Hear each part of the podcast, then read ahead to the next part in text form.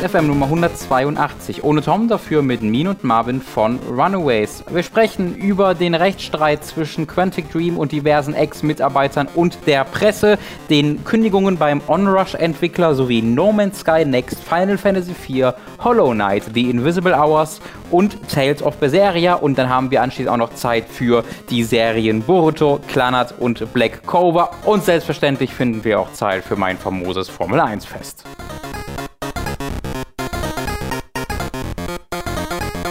Hallo und herzlich willkommen bei Hooked FM Nummer 100. Ich habe gerade nachgeguckt, 82 müsste es, glaube ich, sein. Äh, mein Name ist Robin Schweiger. Ihr vermisst die liebliche Stimme von äh, Thomas Golk. Das tut mir sehr leid, er hat gekündigt. Es war ihm genug.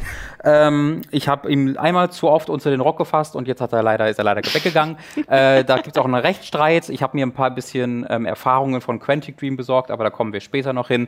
Äh, vorher begrüße ich erstmal zwei wunderbare Gäste, die ich hier habe, im Ersatz zu Thomas Golk, der nur im Urlaub sich befindet findet, natürlich, Freunde, alles ist gut. Äh, nämlich äh, die Mine und den Marvin. Hallo und herzlich willkommen. Hallo. Hallo. Ihr seid beide von dem, Run dem Runaways Podcast oder sagt ihr von den Runaways? Von wie, den wie Runaways, ist euer, ja. Das, eure, das ist eure Brand, ja? ja? Also muss man ja wissen. Das machen tatsächlich sehr, sehr viele falsch. Das sagen sehr viele Runaways Podcasts, weil auf Twitter das mit Unterstrich Cast ist und dann ist es mm, bei vielen Das Leuten kennen so wir. Ja, das kenne ich auch sehr gut. Also Hooked ist oft auch nur ein Podcast. Ähm, deswegen I feel you. äh, bevor ich jetzt äh, so mit 30-prozentiger Richtigkeit euer Projekt zusammenfasse, macht das doch mal am besten selber. Das könnt ihr bestimmt ein bisschen besser als ich. Ähm, willst du anfangen? Soll ich anfangen? Nee, du bist äh, hier Papa des Projekts. Ich bin Papa des Projekts. Ähm, ja, hallo, mein Name ist Marvin. Ähm, eigentlich bin ich ganz langweiliger Student, mache meinen Master in Biochemie. Was? Das habe ich nicht gewusst. Du bist Student? Ja. Raus! Ich, ich bin, ich bin gerade ganz fleißig für meine letzte Uni-Prüfung am Lernen und ähm, wenn ich das nicht mache, dann mache ich schon ganz, ganz lang, jetzt äh, seit 2016, mache ich einen Podcast, der sich Runaways nennt, wie du eben schon so schön gesagt hast. Ähm, den habe ich eigentlich mit Caro gegründet, die jetzt nicht hierbei ist. Ähm, und da reden wir halt momentan, also das war früher ganz viel mehr Popkultur, momentan ist es eigentlich nur Videospiele, wo wir so drei Formate haben. Ähm, das eine ist so ein klassisches Interviewformat, wo wir uns irgendwie, keine Ahnung, äh, Marek Brunner zum Beispiel von USK eingeladen haben und dann über Jugendschutz geredet haben. Ähm, dann haben wir noch den Monatsrückblick, was so das das Kernformat des Podcasts ist, wo wir zum einen ähm, ein, ein Metathema oder so aufgreifen, wie jetzt in dem Podcast, der morgen kommt, ähm, wo wir über Rätsel gesprochen haben, dann ein bisschen schauen, was ist denn wichtig bei einem Rätsel, wie, also worauf muss man auch achten, beziehungsweise worauf wurde geachtet, so Game Design technisch und sowas und versuchen das so ein bisschen zu ergründen. Gleichzeitig ist es aber als so eine Art Show aufgezogen, dass wir mh, hm, so eine Art ich weiß, ich glaube, am ehesten kennt man das von Game 2, die dann immer wieder so Matzen haben. Ähm, so wird im Prinzip das Thema dann unterbrochen durch eine Matz mit einer aktuellen Review. Und äh, so zieht sich dann dieses Format auf. Und ja, vielleicht das dritte Format, Mine, willst du das erklären? Ich denke mal, die ganzen Patreon-Sachen lassen wir raus. Das ist jetzt hier nicht so wichtig. Aber ähm. du hast ja noch ein Format mitgebracht, weil du bist ja jetzt seit, ich weiß nicht, offiziell zwei Monaten oder so dabei. Ja, Inoffiziell zwei, schon viel Monaten. länger. Ähm, genau. Was wir jetzt aktuell machen, ist eine Reihe, die nennt sich Chronicles. Das heißt, wir nehmen uns eine Spielereihe. Im Optimalfall spielen wir sie von vorne bis hinten einmal komplett durch und äh, widmen quasi jedem Spiel eine Folge. Damit haben wir uns jetzt ein ziemlich großes Projekt aufgelegt, nämlich mit Final Fantasy. Da wir beide sehr große Final Fantasy Fans sind, haben wir jetzt bei Teil 1 angefangen, sind jetzt bei Teil 4 und gehen jetzt alle eigentlich 15 aber dadurch, dass die Online-Teile rausfallen, äh, 13 Haupttitel durch und äh, sprechen ganz viel drüber. Ja. Wo man dich ja auch hören wird, Robin. Richtig. Richtig, aber ich glaube, das dauert dann noch zwei bis das drei Jährchen, bis ihr angekommen seid. Vielleicht nächstes Jahr. Also das, das finde ich wirklich sehr, sehr lustig, dass ihr dann, ja, weiß ich nicht, lasst doch pff, mit Final Fantasy starten. Das, ist, das erscheint mir am einfachsten. Wa warum klein starten? ja, ja, genau. Da ist man auch, kann man auch sicher sein, dass man sich erstmal irgendwie gebunden hat, dass es äh, One Race noch mindestens zwei Jahre gibt. Ich ja, finde, ja. das ist einfach gut. Bisschen ja. Commitment.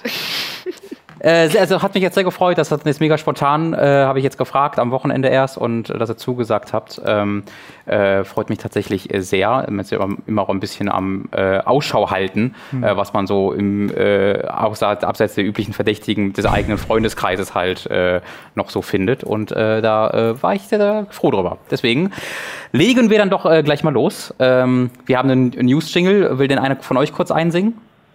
Nein, ist gelogen, wir haben gar keinen News-Jingle. Ich wollte gerade schon, wollt schon singen, wie so News, News. wir haben leider Jetzt habt ihr einen News-Jingle. Sehr gut, das äh, rippe ich mir direkt raus und das so, es war ein Spaß. Wir, haben, wir brauchen gar keinen Podcast von euch. Ich brauchte nur schnell einen News-Jingle.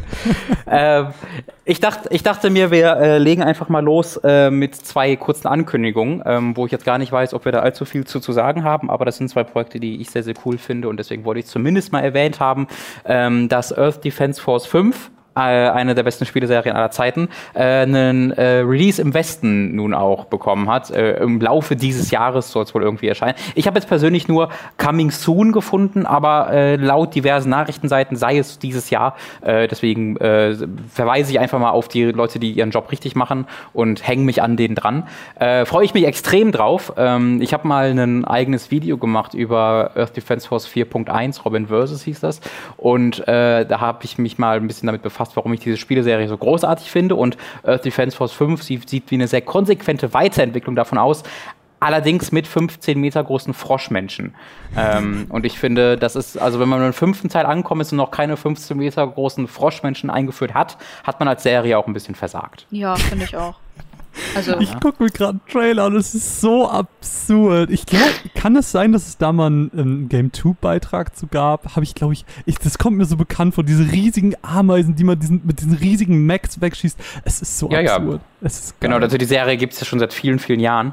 Äh, und ist tatsächlich, abseits von dieser Trash-Schiene, tatsächlich ein, einfach ein echt gutes Videospiel, ähm, was irgendwie verwirrend ist, weil das Spiel nicht aussieht wie ein gutes Videospiel. Nein, das sieht also, das ist das Letzte, was ich sagen würde über den Trailer. Ja, das, also der, der ist halt so richtig, richtig trashy. Also, äh, guck, guck, dir mal, guck dir mal unser, komm, wir machen kurz bei Hooked, Werbung für Hooked. Äh, das Video äh, ist ein großartiges Video, lief bei Rocket Beans. Vielleicht meinst du das? das, das lief mal bei den Rocket Beans. Vielleicht hast du das gesehen, das kann natürlich auch sein. Das wäre witzig. äh, aber ansonsten keine großen Erfahrungen mit Earth Defense Force. Nee, gar nicht. Ich habe jetzt gerade dein Video angemacht und ich sehe dich, während ich dich höre und das ist super absurd. das ist, ja, ihr, ihr, ihr habt ihr seid eigentlich in der glücklichen Situation, dass ihr mich nicht sehen müsst, während ihr mich hört. Deswegen äh, macht das doch jetzt nicht. Äh, und als zweites habe ich dann noch äh, mir kurz Guacamole notiert, weil das ist ja äh, im Oktober, glaube ich, oder so angekündigt worden letztes Jahr. Ich glaube, das hm. war Paris Game Week oder sowas.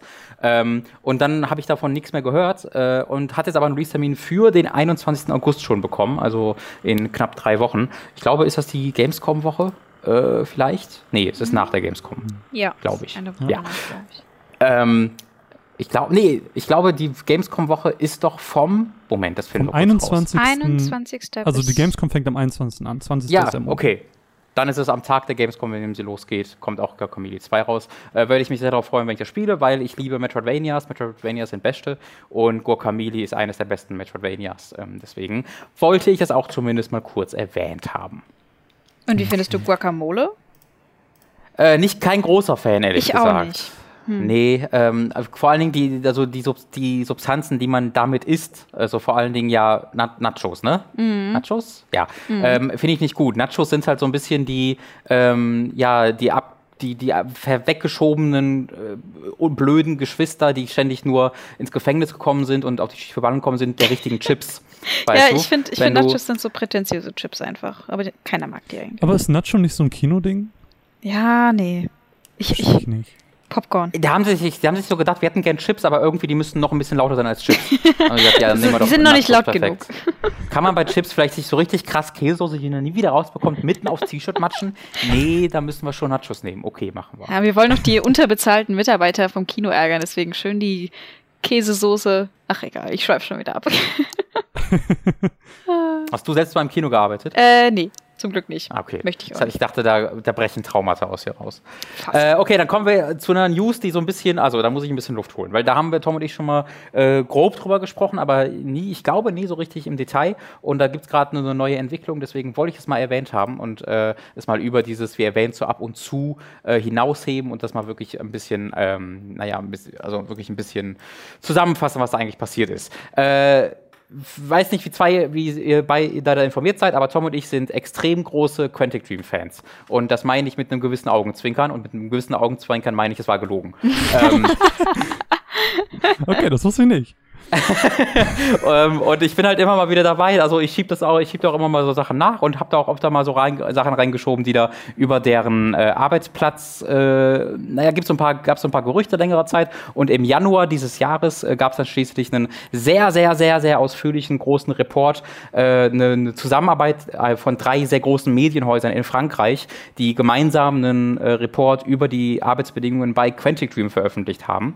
Ähm, wo halt, äh, also da, wo, äh, die beiden Gründer, David Cage und äh, ich versuche es richtig auszusprechen, Guillaume de Fondomer, Fondomier wird da glaube ich ausgesprochen, äh, werden da auch namentlich genannt, dass sie da mit äh, verantwortlich für sind äh, oder seien, ich will ja nicht auch verklagt werden, ähm, dafür, dass es halt ein extrem to toxisches Arbeitsverhältnis bei äh, Quantic Dream gibt. Ähm, generell äh, Witze und Sprüche, die äh, ordentlich in den sexistischen und rassistischen Bereich geht. Weiß ich nicht, wenn dann, wenn die irgendwelche Videos sehen, wo irgendwie ein Libanese irgendwas macht, wird der schwarze Mitarbeiter zurückgeholt und, und ihm wird halt ein Spruch dazu da reingebracht, solche Sachen. Ähm, aber äh, mit dem wunderbaren, also die beste Anekdote, es gibt auch die Bilder, wurden auch, sind sie in dem Artikel drin, wer da nachgucken will, äh, dass halt ähm, äh, am Arbeitsplatz dort regelmäßig halt Fotos gemacht wurden oder geshoppt wurden, wo halt die Mitarbeiter, die Köpfe der Mitarbeiter aufkörpern von Nazis und Pornostars gefotoshoppt wurden. Und diese Bilder sind dann halt rumgegangen und äh, im Intranet und hast du nicht gesehen. Ähm, und da gibt es halt einen Report drüber und da, also da waren dann, äh, war dann Quantic Dream und vor allen Dingen David Cage und äh, der Julian ganz schockiert von und haben einfach mal spontan die Medienhäuser verklagt dafür, dass die den Report, also dass die darüber berichtet haben, was deren Quellen denen sagen. Ähm, so ganz gelogen ist das vielleicht dann aber doch nicht alles, weil tatsächlich haben auch Leute gekündigt bei Quantic Dream ähm, und, äh, und haben halt gesagt, das ist der Grund, äh, diese, diese Arbeitskultur. Und äh, da gab es halt dann diverse ähm, Klagen, die noch liefen, weil wenn du ja freiwillig kündigst, dann verlierst du natürlich auch jegliche äh, monetären Vorteile, die du durch eine, ähm, ja, durch eine Entlassung noch hättest. Äh, es ist aber nun so, wenn du halt kündigst wegen solchen Sachen, weil du halt sagst, ähm, da gab es irgendwie Diskriminierung oder Sexismus oder was auch ist, dann hast du die Möglichkeit, äh, diese Vorteile trotzdem noch zu genießen, obwohl du derjenige der bist, der gekündigt wirst. Es wird also quasi als ungerechtfertigte Entlassung behandelt, obwohl du selbst derjenige bist, der gekündigt hat. Und diese Verfahren liefen gerade und eines dieser Verfahren ging jetzt zu Ende, wo tatsächlich dem, ähm, mit, äh, dem Ex-Mitarbeiter äh, Recht gegeben wurde äh, dass halt gesagt wurde, äh, ja, äh, da gibt es genug Grund dafür, dass das eine als ungerechtfertigte Entlassung äh, gehandelt wird. Und das ist jetzt, glaube ich, äh, eine der, also es, es gab noch zwei weitere Fälle, die aber, glaube ich, noch in Berufung sind. Und das ist jetzt der erste, der so richtig durch ist, wo dann quasi gesagt wurde, äh, ja, das ist ein Problem gewesen. Die Klage gegen die Medienhäuser, die läuft noch. Krass. Ja, fand ich Also- ganz schön. Ab, ab der Sache mit den, mit, den, mit den Köpfen, die auf Pornostars und Nazis gefotoshoppt wurden, dachte ich mir dann so, was ist los mit euch? Also wer kommt Ja. denn auf so eine Idee? Ja, ich kann, also ich kann mir das schon vorstellen, wenn halt so einem so einem so eine Schulatmosphäre, weißt du, so eine Turnhallenatmosphäre, wo du Der, der äh, böse äh, der Um- Quarterback. Äh, Ja, ja, genau, Locker Room Talk. Ne? Also wenn du halt so eine, wenn du halt irgendwie so eine Atmosphäre aufbaust von den ganzen äh, Dude-Kumpeln, die halt dann äh, die. Also ich kann mir da schon vorstellen, wie das passiert. Äh, darf aber natürlich nicht passieren, weil Quantic Dream ist jetzt auch keine kleine Firma. Nee, absolut Ähm, nicht. Und vor allen Dingen, was ich halt extrem, also das ist schon alles schlimm genug. Ähm, was halt noch Sache, finde ich, nochmal in eine andere Dimension hieft, ist, dass sie halt einfach danach die äh, Journalisten verklagt haben. Ähm, Ja. Weil das, das, das macht man, also das kenne ich, also das ist eigentlich fast unerhört, dass man Journalisten dafür, dass sie recherchieren, ähm, verklagt, weil sie haben ja nicht, also das ist, nicht, es ist ja alles, hat ja alles Quellen. Natürlich benennen sie die Quellen nicht, äh, aber sie zitieren ja Quellen und dass dann die Reaktion neben schockiertem, das ist alles nie passiert, ähm, dass dann die Reaktion dann auch ist, die Medienhäuser zu verklagen, äh, dass zeugt von einer gewissen Fehleinschätzung davon, was Journalisten machen sollen und wofür Journalisten da sind. Also zum einen äh, frage ich mich halt, wieso lässt man sich als Angestellte sowas gefallen? Und zum anderen ähm, muss denen doch eigentlich bewusst gewesen sein, dass in dem Moment, wo sie die verklagen, diese ganze Sache noch viel größer wird, als sie in dem Moment war, oder nicht? Ja, natürlich. Also ja. ich habe das Gefühl, das wurde gar nicht zu Ende gedacht, als sie die, diese Medienhäuser dann verklagt haben, oder? Es, es wirkt ein bisschen so auf mich, als ob halt ne, äh, Cage und äh, de Dormier äh, halt sehr benamentlich genannt wurden dabei und dann mhm. ist quasi deren Ehre damit angegriffen wurde äh, und damit dann so ein bisschen was gegengefeuert wurde. Aber das ist natürlich pure Spekulation. Ich weiß ja auch nicht, was, welche Rolle Sony da einnimmt. Ähm, die gehen ja allgemein jetzt nicht so richtig krass gegen, also es gibt ja sehr viele Reports auch über ähm, Naughty Dog, die Arbeitsverhältnisse dort, wie mhm. krass die dort gecrunched wird und wie krass es von Leuten gefordert wird, dass sie quasi ihr Leben aufgeben für die Entwicklung monatelang. Bei God of War und Santa Monica war ja eine ähnliche Geschichte. Ähm, und auch diese Sachen gibt es bei Quantic Dream, dass halt die Arbeitsverhältnisse einfach unabhängig von diesen Geschichten, die ich gerade aufgezählt habe, nicht besonders gut seien. Ähm, deswegen weiß ich jetzt nicht, ob Sony da noch irgendwie mitgespielt hat. Äh, aber ja, da, da gab es jetzt, jetzt halt gerade diese Gerichtsentscheidung und das wollte ich dann zumindest nochmal als Anlass nehmen, darüber, äh, darüber zu sprechen, weil ich finde das insbesondere im Kontext der des Anspruchs, des, das David Cage an sich selbst hat, dieser Auteur zu sein, der Emotionen endlich in die Videospielbranche bringt, weil das vorher nie war, ähm, ist es zumindest interessant, sag ich mal. Ja, und ich meine, äh, Quantic Dream hat jetzt auch nicht so das beste Image. Also ich habe mich äh, noch nicht wirklich ins, im Detail damit auseinandergesetzt, aber ich habe eigentlich immer nur Negatives über die gehört. Ja. Ja. Naja, so, ich, ich, glaube, es ist so ein bisschen auch bei der, in der Medienbranche halt drin. Ja. Also ich glaube, wenn du mit Leuten sprichst, die einfach so Videospiele spielen, ist, ist das ja alles schon sehr, kommt das mhm. ja sehr gut weg eigentlich. Aber ich habe das Gefühl, je weiter, je mehr du dich mit der Materie befasst, desto mehr fällt es ein bisschen auseinander, ja. aber ohne, dass ich da jetzt Leuten das irgendwie wegnehmen will, denen das gefällt. Also ich weiß ja nicht, wie es bei euch ist, aber es gibt ja viele Leute, denen das gefällt. es soll ja Leute geben, denen das gefällt. Naja, also das weiß ich ja. Ne? Es hat ja richtig viele coole Kritiken wie immer und das will ich ja nicht sagen, dass das dann nicht gültig ist oder sonst irgendwas. Hm. Ich habe das, also für mich hört sich das so ein bisschen an wie das hört man voll oft, wenn man irgendwie Musiker gut findet und dann lernen Leute diese Musiker kennen und dann stellen die sich das vor die Arschlöcher hinaus äh, raus und das hört sich genauso an, so wie, ah, der ist voll auf Emotionen und er stellt alles so theatralisch dar, aber in Wahrheit ist er halt nur so ein Dutschbeck aus äh, irgendeinem Highschool-Film. Es hört sich genau so an, das ist genau dasselbe, nur in der Videospielbranche. Ja, es ist very possible. Äh, ich bin sehr gespannt, was sie dann bei dem, äh, ja, was bei dem Klage gegen die Medienhäuser dann rauskommt. Auch, sind ja auch direkt drei. Sie haben ja direkt drei Medienhäuser, drei der größten Medienhäuser in Frankreich verklagt, ne? Warum eigentlich nicht? Machen wir einfach mal. Äh, bleiben, ja, ja, bleiben wir dann auch. Äh, am Ball. Weitere tolle Nachrichten, äh, wo wir gerade dabei sind. Onrush ähm, hat mir sehr, sehr gut gefallen. Ich weiß nicht, ob es einer von euch beiden gespielt hat. Nee. Nee. Äh, da seid ihr in guter Begleitung, weil so geht es allen anderen Leuten auch. Das hat sich nämlich in der Release-Woche sage und schreibe tausendmal verkauft in England. Was? Was, äh, ein, was eigentlich eine unglaubliche Nummer ist. Äh, also nur auf England bezogen jetzt, aber selbst nur für England sind tausend verkaufte Einheiten für sowas ähnliches wie ein Rennspiel wirklich sehr, sehr krass. ähm, und da hat Codemasters halt äh, Konsequenzen rausgezogen und die Konsequenzen sehen so aus, dass halt so ziemlich, das, also ein großer Teil der, der Senior-Mitarbeiter ähm, dieses Entwicklers ge ge gefeuert wurden oder den oh. gekündigt wurde, ähm, nachdem halt die ja vor zwei Jahren, glaube ich, gerade mal aufgekauft wurden. Das sind ja die Entwickler von Drive Club die ja von Sony losgelassen mhm. wurden und dann quasi das gleiche Team ist, oder auch von Motorstorm, das gleiche, gleiche Team ist dann zu Codemasters rüber. Und jetzt ist das Team auch noch so ein bisschen ein Schatten seiner selbst. Die Quelle von Eurogamer äh, stammt dieser Artikel. Äh, die, deren Quelle hat das als ähm, also quasi, dass das Studio geköpft wurde, weil quasi ne, der gesamte Leadership-Team halt weg ist. Ähm, und so wird so ein bisschen vermutet, dass sie halt künftig so, die, so eine Supporting Role halt übernehmen, weißt du, wie das ja viele Publisher dieser Tage machen, dass sie so die Entwickler, die Spiele anderer Entwickler dann künftig mitentwickeln. Mhm. Ähm, ist ziemlich scheiße erstmal, weil Onrush war ein super Spiel, ähm, was aber finde ich denn, das so eine wirklich besprechenswerte Nachricht macht, ist das Statement von Codemasters. Ähm, wie gesagt, da wurden wirklich wesentlich, so ziemlich große Teile des Entwicklerteams gekündigt, äh, unter anderem halt auch der Director und viele Leute im Senior-Team. Und der Kommentar, den Codemasters lautet, den zitiere ich einfach mal im Englischen. Uh, it is normal course of business for game teams to evolve as projects launch and move into service, and as other new projects start. As such, it isn't appropriate to comment on, day-to-day -day movement of staff changes. Uh, wo halt einfach Codemaster sagt, nö, ist doch normal. nö, nö, ist doch, dass wir halt Leute feuern und die ihren Lebensunterhalt finden, ist doch, das ist doch normale Gang und Gäbe bei Entwicklerstudios. ähm, wahrscheinlich. Äh, nein, das hat sich halt nicht verkauft, ne? Du, du, ja. hast halt, du hast halt als Firma kein Geld, kannst die Leute nicht bezahlen, schmeißt sie raus, so nach dem Motto.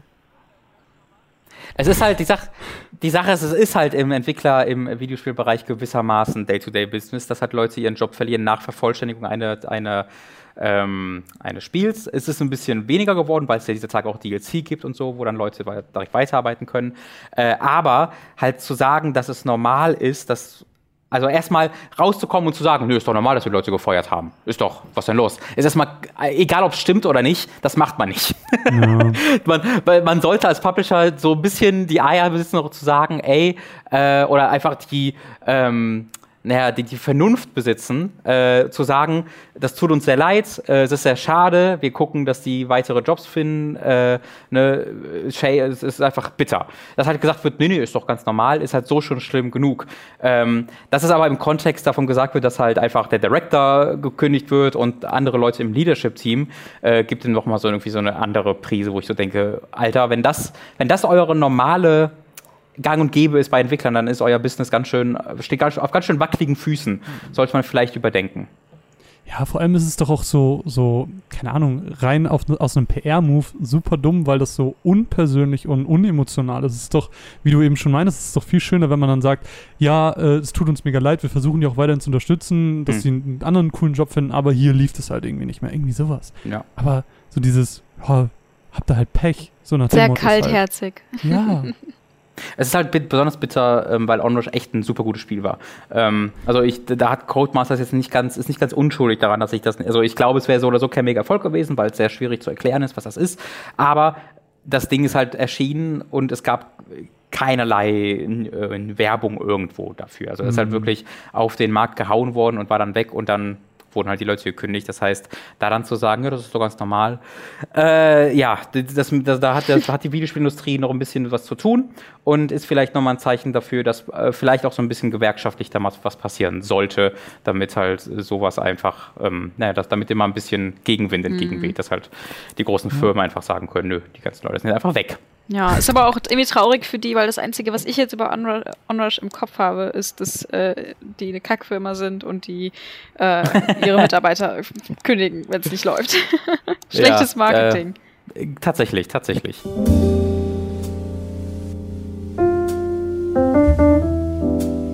So Leute, ihr wisst, was für eine Zeit es ist. Mal wieder Zeit für Werbung. Ja, wir kommen hier leider nicht dran vorbei. Wir haben halt viele coole Sachen zu bewerben. Nicht nur unser eigenes Zeug, sondern auch Zeug von anderen Leuten. Äh, mit Dank an Community-Mitglied Don Stylo. Der hat sich nämlich diesen Monat als Sponsor dargeboten, um einfach eine Message hier zu posten. Und diese Message, da hat er sich entschieden, dass die äh, ein Werbe Botschaft für den Podcast Unlimited Ammo sein soll, den wir auch Tom und ich auch privat kennen und gerne mögen. Äh, aber ich lasse mal Don Stylo da für sich reden. Unlimited Ammo, ein Videospiel-Anime, Einbruchs, Badewann und Lotte Podcast von mit YouTubern wie Speckobst, Barker Kritik, Aubanan und Co. Geht auf unlimitedammo.de, um den neuesten Folgen zu lauschen oder Videos der Crew anzustauen. Und wir bedanken uns nochmal bei Don Stylo. Jetzt kommen wir zu unserem eigenen Zeug und eigentlich haben wir hier vorbereiteten Text aber hey, Tom ist in Urlaub, ich kann machen, was ich will. Ich hau jetzt einfach mal ganz frei Schnauze unsere Links und Werbebotschaften raus. Wir fangen an mit Audible. Audible begleitet uns nun schon fast seit Anfang des Monats, weil das auch einfach ein ziemlich, ziemlich cooler Dienst ist. Wenn ihr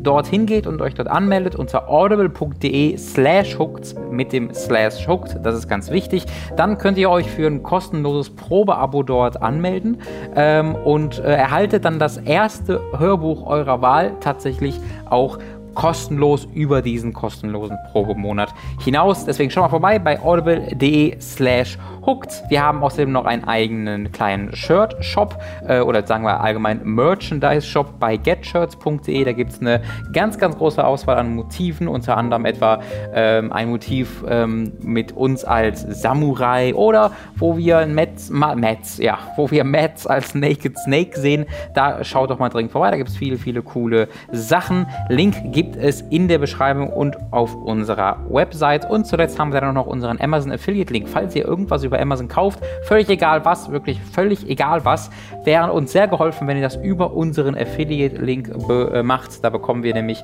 von jedem äh, Geld, das ihr bezahlt, auch einen prozentualen Anteil mit, äh, ohne dass ihr irgendwie mehr bezahlen müsstet. Deswegen äh, schaut mal in die Beschreibung nach unserem Amazon Affiliate Link. Vielen, vielen Dank und nun geht's weiter mit dem Podcast.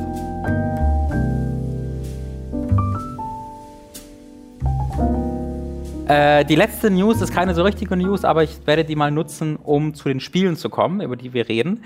Äh, denn, äh, was ich eine sehr schöne Geschichte finde, No Man's Sky hat einfach mal seine Sp äh, Spieler, also die hat ja mal die Anzeige, die letzten 24 Stunden, wer hat da, wie viele Leute haben das Spiel gespielt. Und vor Release des großen Next Updates, das ich glaube letzte Woche erschien, war das so ungefähr bei 4000 Leute, haben es innerhalb von 24 Stunden gespielt.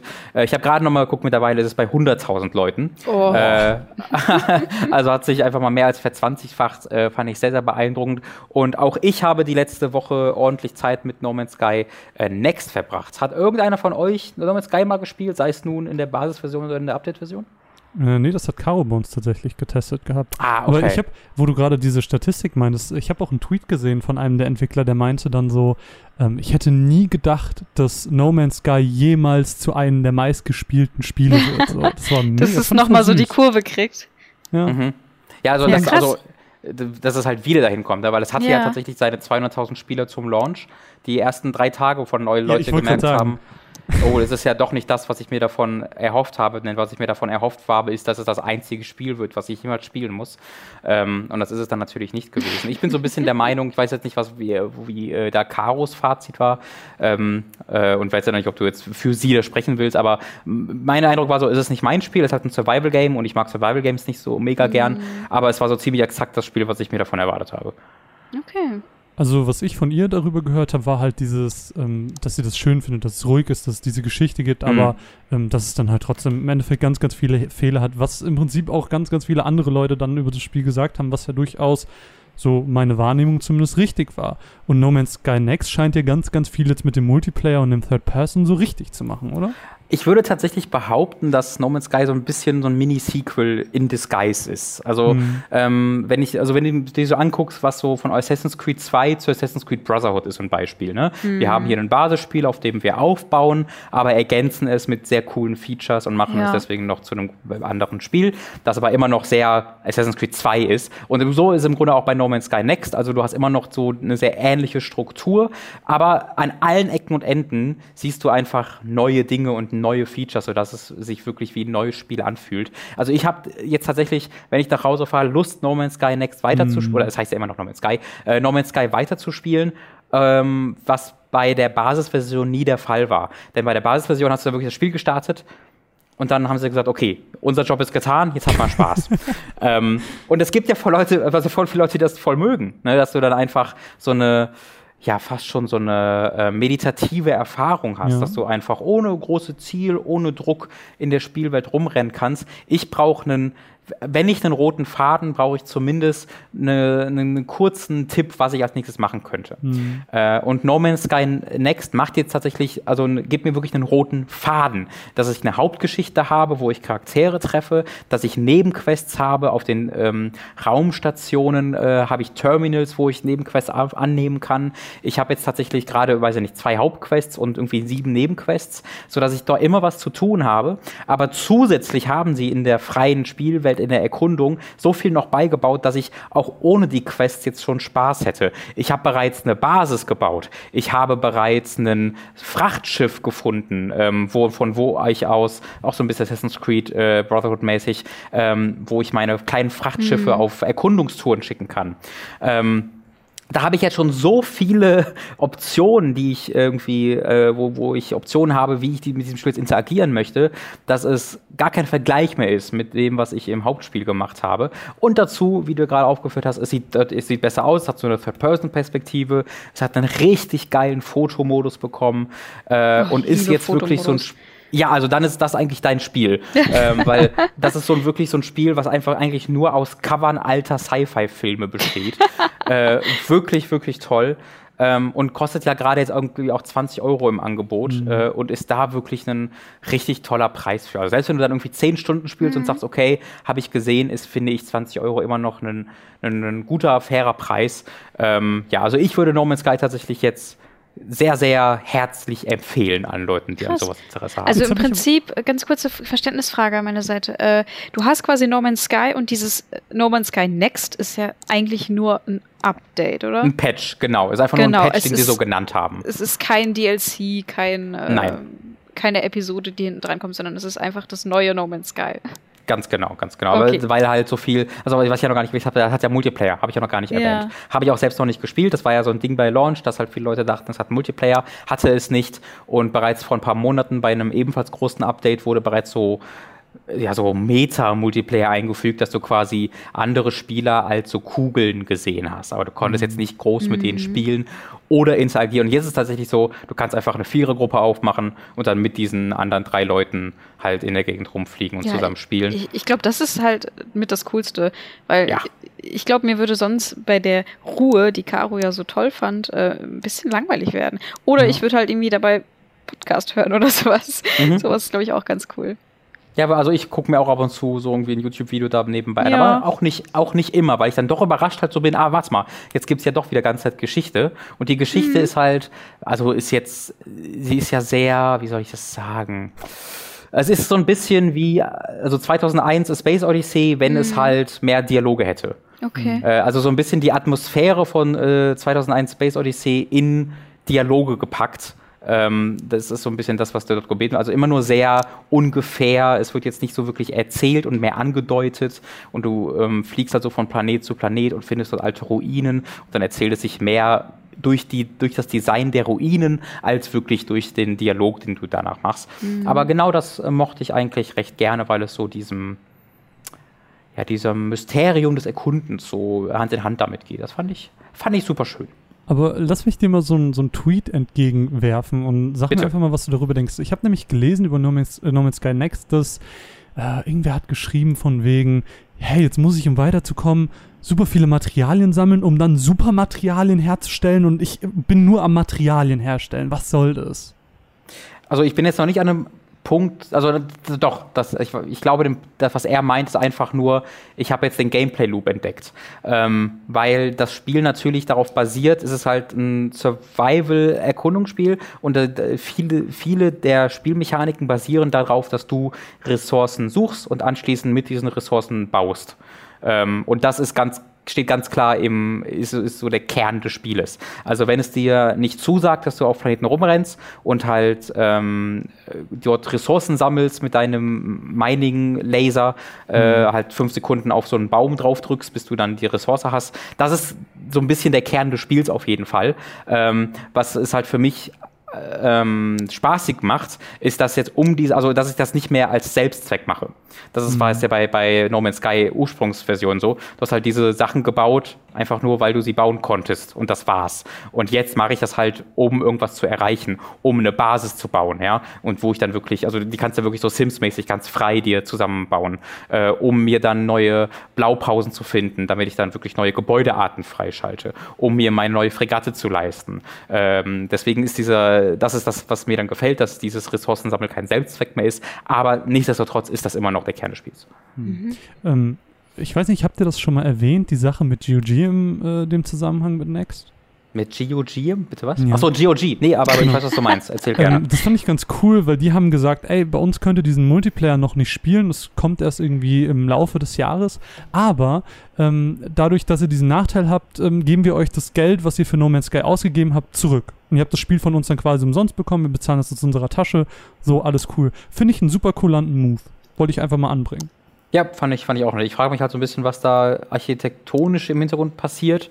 dass halt bei äh, GOG das dann nicht so einfach ist einzufügen.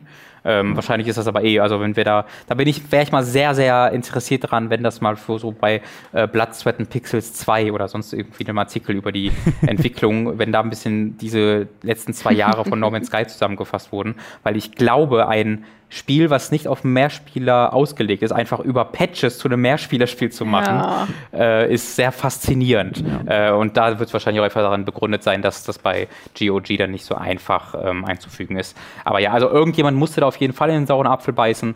Äh, ich finde es auch sehr gut, dass dann GOG die Warndienst dann äh, gemacht haben. Ja, ich, weiß jetzt, ich weiß jetzt nicht, ob ich das so groß bewerben würde, dass ich sagen würde, hey, übrigens, wir machen das aus eigener Tasche, weil das wirkt so ein bisschen so, als ob man Leute zu ähm, Hello Games schickt, um denen, um denen so ein bisschen zu sagen, warum macht das ihr nicht? Also das ist, finde ich, eigentlich etwas, was so ein bisschen im Businessbereich bleiben könnte.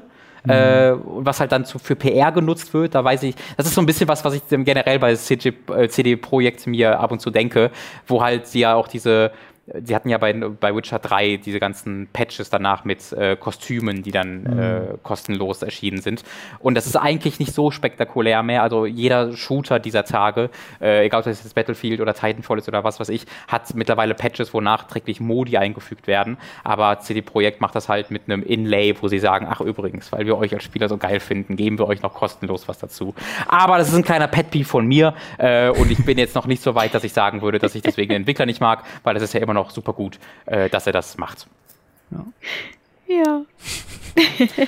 So, ich habe jetzt äh, schön äh, ein paar Monologe gehalten. Ich würde sagen, ähm, lasse ich doch mal euch ein bisschen reden. Ähm, ich, ihr habt ja ein paar, äh, zwei, ich glaube, ihr habt zwei, drei Spiele, habt ihr ein bisschen unabhängig voneinander teilweise auch zusammen mitgebracht. Ich lasse euch einfach mal entscheiden, wer von euch beiden als erstes mal loslegen will, äh, über sein Spiel zu sprechen oder ob ihr euer, über euer gemeinsames Spiel sprechen wollt. Ähm, schlagt euch und entscheidet euch. Okay, kloppen, kloppen. Oh, kloppen. Nee, mach ruhig zuerst bitte. Ähm, Such dir ich weiß nicht, worüber soll ich sprechen? Ähm, naja, du hast ja, also du hast ja Final Fantasy mitgebracht unter anderem. Ähm, das wäre jetzt aber was für euch beide, glaube ich, ne? Genau, mhm. ja, dann ich würde sagen, wir fangen einfach nochmal damit an, äh, weil wir ein bisschen crazy sind, was Final Fantasy angeht. Ihr sollt natürlich jetzt auch nicht euren kompletten Podcast vorwegnehmen, ne? Natürlich. Die Leute sollen ja noch. Äh wir sind auch gerade erst äh, am Anfang tatsächlich. Und okay. zwar ähm, ja, wie schon bereits erwähnt, für Chronicles gehen wir gerade die komplette Final Fantasy Historie durch und haben jetzt, ich glaube, vier Spielstunden ungefähr schon in Final Fantasy 4 ja. investiert und ich bin sehr begeistert. Also es ist mein, also das erste Mal, dass ich Final Fantasy 4 spiele. Marvin hat es schon ein paar Mal angefangen in der Jugend. äh, wie sieht's bei dir aus, Robin? Äh, nie gespielt. Nie gespielt. Ja. Was war dein erstes Final Fantasy? Mein erstes war 10. Uh, krass. Äh, ich ich habe da eine, so eine interessante Hintergrundgeschichte, die habe ich schon mal erzählt im Podcast, deswegen nur ganz kurz. Äh, ich habe äh, beim bei meinem Cousin habe ich Final Fantasy VII auf der PlayStation 1 gesehen und dachte mir, das ist ja das krasseste, was je passiert ist mit der Menschheit. Und dann bin ich mit meinem Papa in die Stadt gefahren, so, ja? um mir Final Fantasy VII zu kaufen, aber ich wusste nicht mehr genau, wie das Spiel hieß. Und dann habe ich mir Final Fantasy VI gekauft. Ähm, und das war komplett auf Englisch und ich war acht oder so. Das heißt, da, ähm, da endete dann meine, meine Final Fantasy Begeisterung sehr früh, äh, weil ich natürlich auch dann die nächsten zwei Jahre kein Geld mehr hatte, um mir ein Spiel zu kaufen. Äh, und irgendwann mit Final Fantasy X, also zu dem Zeitpunkt war schon Final Fantasy XII raus. Äh, äh, genau, ja. ich weiß wieder warum. Auf der Disc von Final Fantasy VI war eine Demo für Final Fantasy X bei. Ah. So spät habe ich mir das gekauft. Äh, und Tricky. dadurch habe ich mir dann irgendwann Final Fantasy X gekauft. Ich habe tatsächlich äh, eine ähnlich witzige Geschichte. Ich habe in meiner Kindheit jahrelang geglaubt, dass Final Fantasy 8 Final Fantasy 7 ist, weil wir mhm. als Geschwister zu dumm und jung waren, um römische Zahlen richtig zu lesen. Ja, willkommen im Club. ja, das war dann so, ja, sieht, sieht ziemlich genauso aus wie das eine. Ist 7. Das ähm, ist ja ähm, wirklich exakt das gleiche, was mir da auch passiert. Das ist ja lustig. naja, ähm, zurück zu Final Fantasy 4. Wir haben gerade angefangen, es äh, spielen, spielen jetzt gerade die PSP-Version und mhm. ich bin von Grund auf begeistert. Also wir haben uns jetzt durch die ersten drei, ja, ich möchte nicht, ich möchte wirklich nicht durchgequält sagen, aber man merkt schon, dass es jetzt wirklich gut wird mit Final Fantasy 4. Also man hat eine vernünftige Story, man hat interessante Charaktere, man muss nicht ständig googeln oder Leute ansprechen. Wo muss ich jetzt überhaupt hin? Ach so, der Schwarzmagier in der Ecke sagt mir, wo ich als nächstes hin muss. Cool. Wusste ich. Mm. Mhm. sondern es macht alles ein bisschen mehr Sinn. Also zumindest sind das jetzt so meine Ersteindrücke ähm, hm. von den ersten vier Stunden. Es macht alles mehr Sinn, es ist einfach cool. Es ist jetzt schon was super Cooles passiert, was ich gar nicht spoilern möchte. Ähm, aber ja, große Liebe einfach. Ähm, weil ich glaube, Final Fantasy IV ist ja so mit sechs von der ich sag mal, ersten Ära. der ersten Ära von Final Fantasy, so 1 bis 6, ist das, glaube ich, so die, die Fan-Favorites und deswegen war ich hm. äh, sehr gespannt darauf. Ja, ja also 4 ist auch hoch auf meiner Liste. Ähm, da gibt es mhm. ja auch mhm. diverse Ports, die teilweise besser sind. Aber also spielt ihr das auf dem SNES oder wo spielt ihr es? Nee, auf der, auf der PSP. PSP. Auf, ach, Achso, dann äh, sitzt ihr dann zusammen äh, vor, einem, vor dem kleinen Bildschirm oder wie macht ihr das? ja, wir wechseln uns ab. Habt, habt, ihr, habt ihr euch ja die komfortabelste äh, Möglichkeit ja. ausgesucht? ist das denn die ähm, Basisversion oder ist, wurde da in der Grafik viel hm. verändert? Nee, das ist äh, ein komplettes Remake sozusagen. Also ah, es gibt okay. ja, es gibt ja drei, es gibt ja quasi drei Varianten. Es gibt ja einmal die SNES-Version, dann gibt es die PlayStation-Version. Ich weiß gar nicht, ob es das im PlayStation Store gerade gibt. Ich, ich, ich, glaube, es gibt es über. Also ich weiß, dass es auf Steam gibt, dann müsste es eigentlich auch im PlayStation mhm. Store geben, ja. Es gibt aber auch eine 3D, eine vertonte 3D-Version, die super cheesy ist. Also mit ganz fürchterlicher englischer Synchronisation. Und da haben wir gesagt, nee, so einen Quatsch machen wir nicht. Ähm, nee. Ja, deswegen die PlayStation-Version. Ähm, vielleicht sollten wir ganz kurz auch nochmal sagen, worum es denn überhaupt geht. In Final Fantasy 4 geht es nämlich darum, dass ähm, wir spielen Cecil und Cecil merkt relativ schnell zu Beginn des Spiels so, hm, für das Königreich, für das ich arbeite, das ist gar nicht so geil, wie ich dachte. Und auf einmal taucht ein neuer Ritter auf, der die Strippen zieht und die Kristalle sammelt. Und ähm, wir als Cecil wollen natürlich dann die Welt retten. Das ist so eine ganz klassische Weltrettungsgeschichte. Mhm. Und du hast es eben schon auch mal äh, angedeutet. Ich habe das früher schon mal gespielt. Ich habe das damals auf dem Game Boy Advance SP hatte ich das damals. Habe ich mir irgendwann mal gekauft. Ich kannte Final Fantasy 7 bis dahin nur ähm, von meinem Bruder. Das war Final Fantasy 7. Das hat er, da habe ich immer zugeguckt beim Spielen. Der ähm, Klassiker. Ich, der Klassiker. und dann habe ich mir das geholt und es, es war halt super schwer ab einem bestimmten Zeitpunkt. Ich bin nicht weitergekommen und ich habe so einen Boss einfach nicht geschafft. Dann ein paar Jahre später, ich älter geworden, Teenager-Alter, dachte ich mir, komm, jetzt schaffst du das, du bist jetzt smarter Boy, du bist nicht mehr so ein kleiner Bub. Oh, ich bin jetzt 15, ich schaff das ja, doch.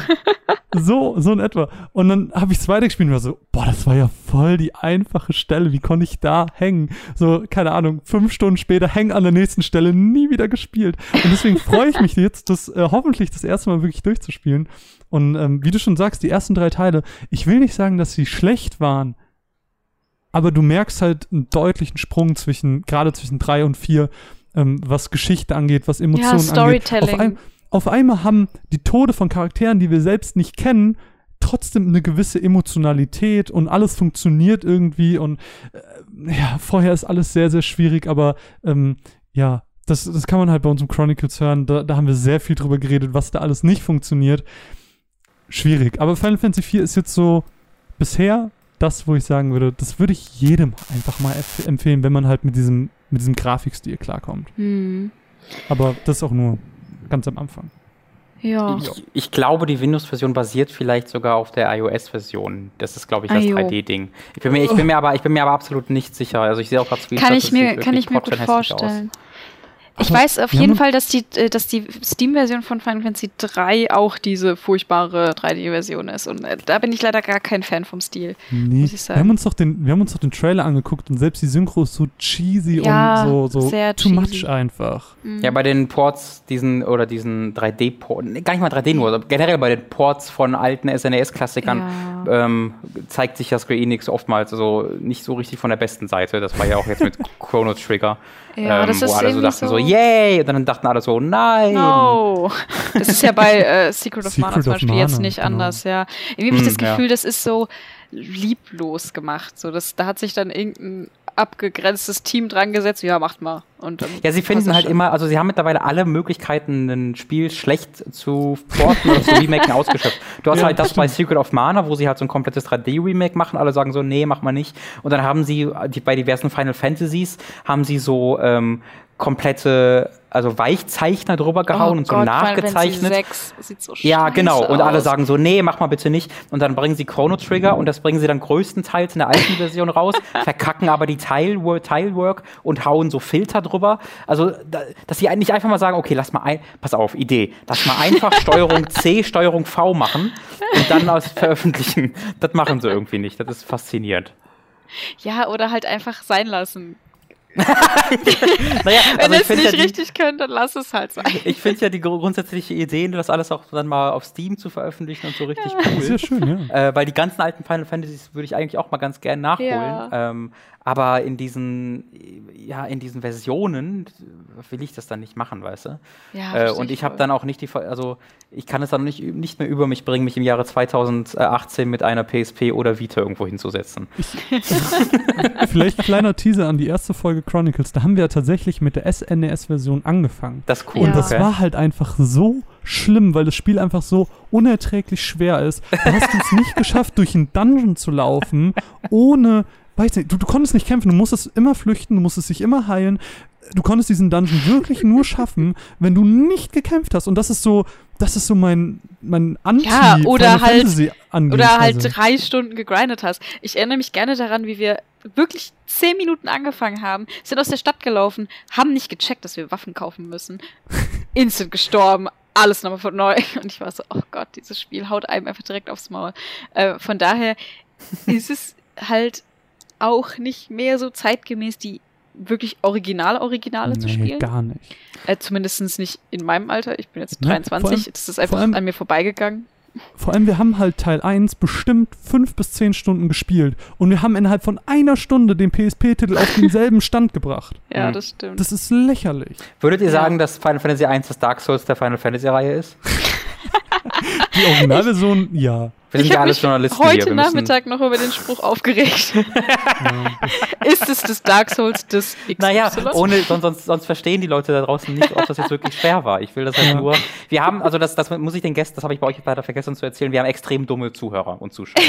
ähm, deswegen müssen wir immer versuchen, so ein bisschen uns auf deren Niveau herunterzuheben. Das mache ich sehr erfolgreich, auch weil ich selber nicht der cleverste Boy bin. Äh, aber ab, deswegen, die Gäste müssen meistens ein bisschen versuchen, äh, oh. sich herunterzudummen. Ja. Oh, das ist fies. Äh, sind bestimmt alle voll schlau. jetzt das jetzt doch nur, auf, die, Podcast hören die, die, gewöhnen sich da dran, hör mal, hör mal jetzt auf. Also ich hab die, wir haben jetzt vier Jahre lang so ein, so ein sehr masochistische Fans herangezogen. Sehr unten gehaltenes Selbstbewusstsein. das ist der also, einzige Weg, wie wir die an uns binden können, wenn die keine Ansprüche haben und sich selbst scheiße finden. Sobald also die entdecken alle so einen richtig geilen Tag haben, jetzt erstmal hooked können, damit mein Selbstbewusstsein ja, wieder im Mann. Keller ist. Ey, sobald die selbst so entdecken, so, oh, ich bin, ich bin mir was wert, so, so gehen die ja woanders hin, ist doch klar. das ist so, das habe ich, äh, das hab, das, das, ich habe damals ein Bewerbungsgespräch mit Jörg Langer bei Gamers Global gehabt. Das war das allererste, was er mir erzählt hat. äh, und deswegen, das ziehe ich auch bis heute so durch. So, äh, habt ihr noch was zu Final Fantasy 4 zu sagen? Ähm, ich weiß nicht, ich bin auf jeden Fall super gespannt. Es sieht einfach sehr cool aus. Es war jetzt wirklich nur so mal reingeschnuppert. Ähm, aber habt da jetzt schon mehr Bock drauf als auf alle drei Teile vorher. Ihr habt, äh, habt ihr den Cast zusammen. zum dritten Teil schon gemacht? Wie bitte? Der, habt ihr den Cast zum dritten Teil schon gemacht? Ja, der ja, kommt jetzt ähm, am 15. August, quasi kurz vor der Gamescom. Kann man auf dem Weg zur Gamescom hören. Okay, und wann, äh, wann plant ihr denn den vierten Teil? Kommt das dann am 15. September oder wie habt ihr da den Release? Habt ihr, habt ihr irgendwie einen Rhythmus? Ähm, wir versuchen das natürlich so regelmäßig wie möglich zu machen, aber das ist natürlich auch der Länge der Titel so ein bisschen geschuldet und wie wir selber natürlich auch Zeit haben. Ähm, momentan kriegen wir die noch relativ schnell durch, sodass wir das fast monatlich schaffen, so ein Teil, so ein Podcast-Part mhm. rauszuhauen. Aber ich denke mal, gerade wenn wir in Richtung 12 und so gehen, wo die ja richtig lang werden, ja. Hm. da wird es halt wahrscheinlich längere Pausen zwischen geben. Aber und wenn die, wenn die dann halt einfach mal zu 13 kommt, wo sie auch also richtig gut werden. Also optimal wäre natürlich Mitte September jetzt damit. Genau. Ja, ja. ja. Und wenn ihr dann zu 13 kommt, wo sie dann auch richtig gut werden, Äh, ja, ja äh, ich habe deine Einspieler schon gehört und ähm, ich habe, also ich weiß, ich habe in deinen Videos immer gesehen, dass du, dass du Final Fantasy 13 super doof fandest, aber in dem Einspieler hast du so positiv geklungen. Ich habe ich hab oh mich wirklich lebensbejahend gefühlt. Oh Gott. Ja. so ein Bullshit. Es gibt, es gibt, es gibt Leute ähm, in, in unserer Community, gibt es so zwei, drei Leute, die ähm, glauben, dass ich meine Liebe für Final Fantasy 13 2 nur unter einer großen Schicht von Hass zu verstecken versuche.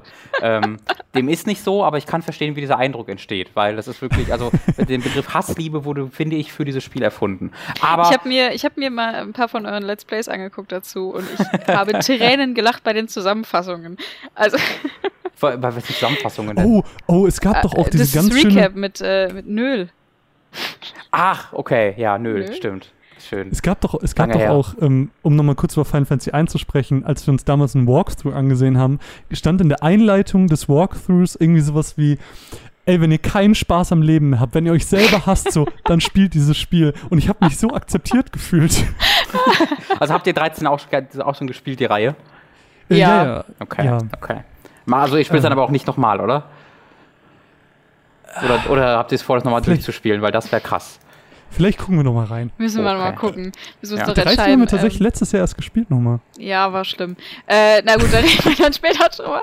Ähm, ja, wie gesagt, Final Fantasy 4 super cool, 13 nicht so cool, aber ich freue mich einfach quasi am Ende unseres sehr ambitionierten Projektes sagen zu können, ach, ich habe jedes Final Fantasy ja. gespielt. Genau, äh, genau. könnt ihr dann, könnt ihr dann euren Kindern erzählen, wenn ihr die letzte Episode 2034 veröffentlicht. Das wird dann, wird dann so richtig schön äh, hervorragend.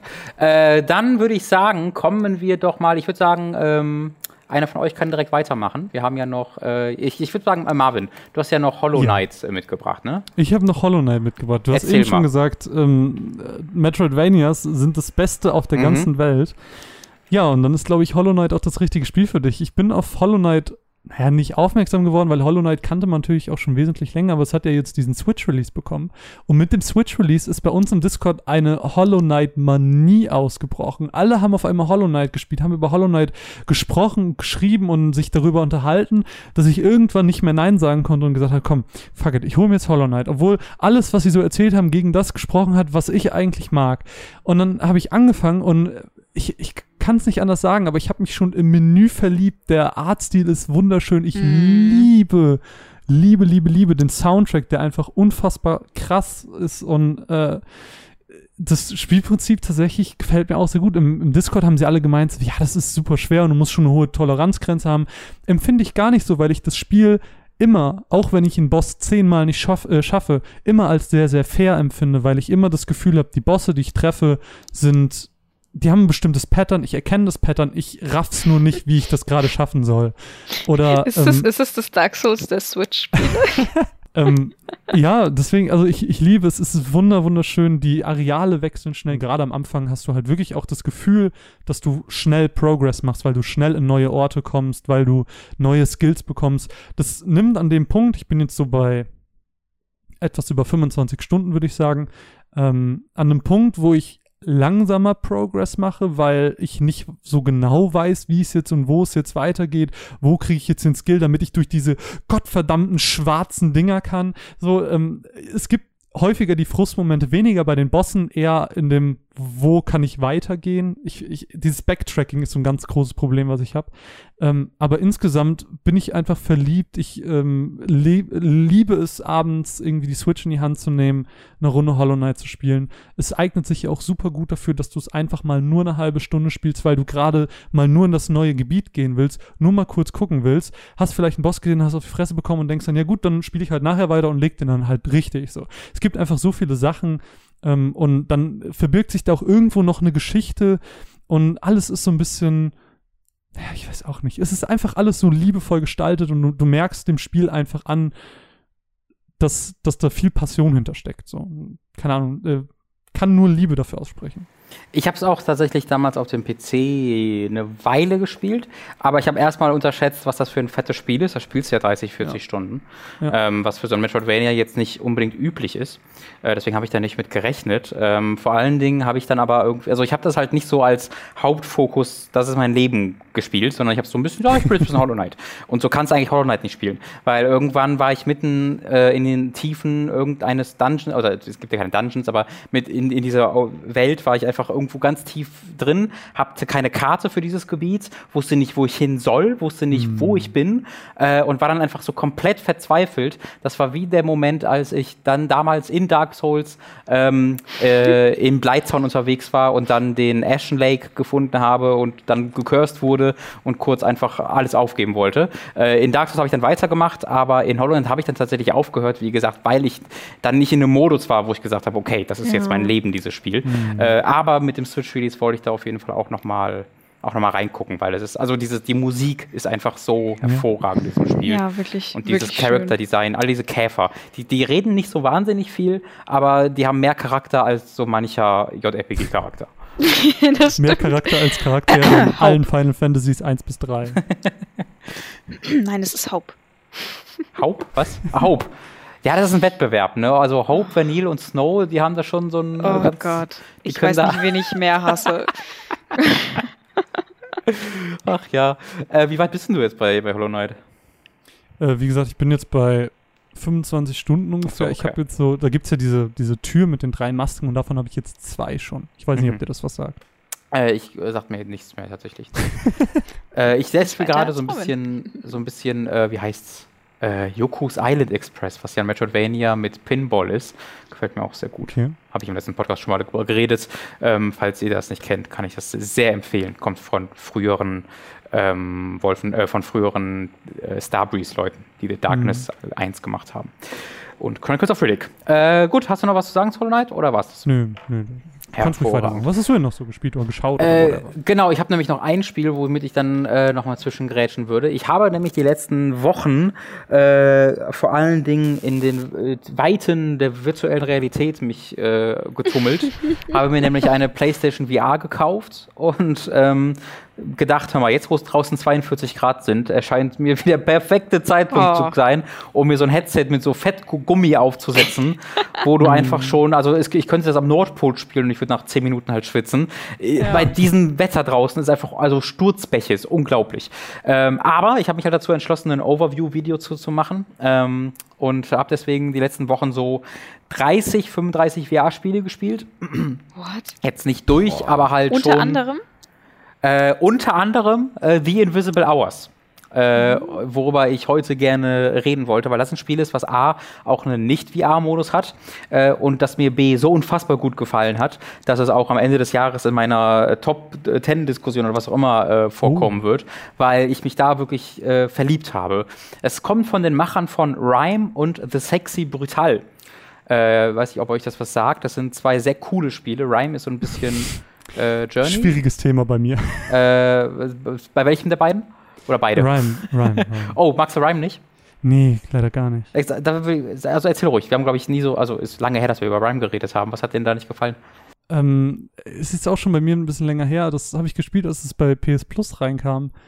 Ich habe das auch, glaube ich, gestreamt gehabt. Ähm, ich weiß nicht, Rhyme war mir so inhaltslos, es war dumm und es, hat, mir nicht, es, hat, mir einfach, es hat mir einfach nichts an diesem Spiel gefallen. Also ich habe mich da einfach nur durchgequält und ich weiß nicht, das Ende war dann auch irgendwie, ja, mir auch recht egal. Ach, schade. Also ich, ich habe mich da so ein bisschen verliebt damals in Rhyme. Ähm, das hatte für mich so genau das geschafft, was auch äh, Journey geschafft hat. Ähm, oh, mit krass. ein bisschen mehr, äh, also nicht gen genau das stimmt nicht. Journey war ja schon dann nochmal was Einzigartigeres. Ähm, aber Rhyme war halt, hat eine ähnliche Atmosphäre mir gegeben, sag ich mal so. Sowas, okay. was mir auch Shadow of the Colossus gegeben hat, atmosphärisch. Äh, und mir haben die Rätsel dann gut gefallen. Ich liebe den Grafikstil sehr.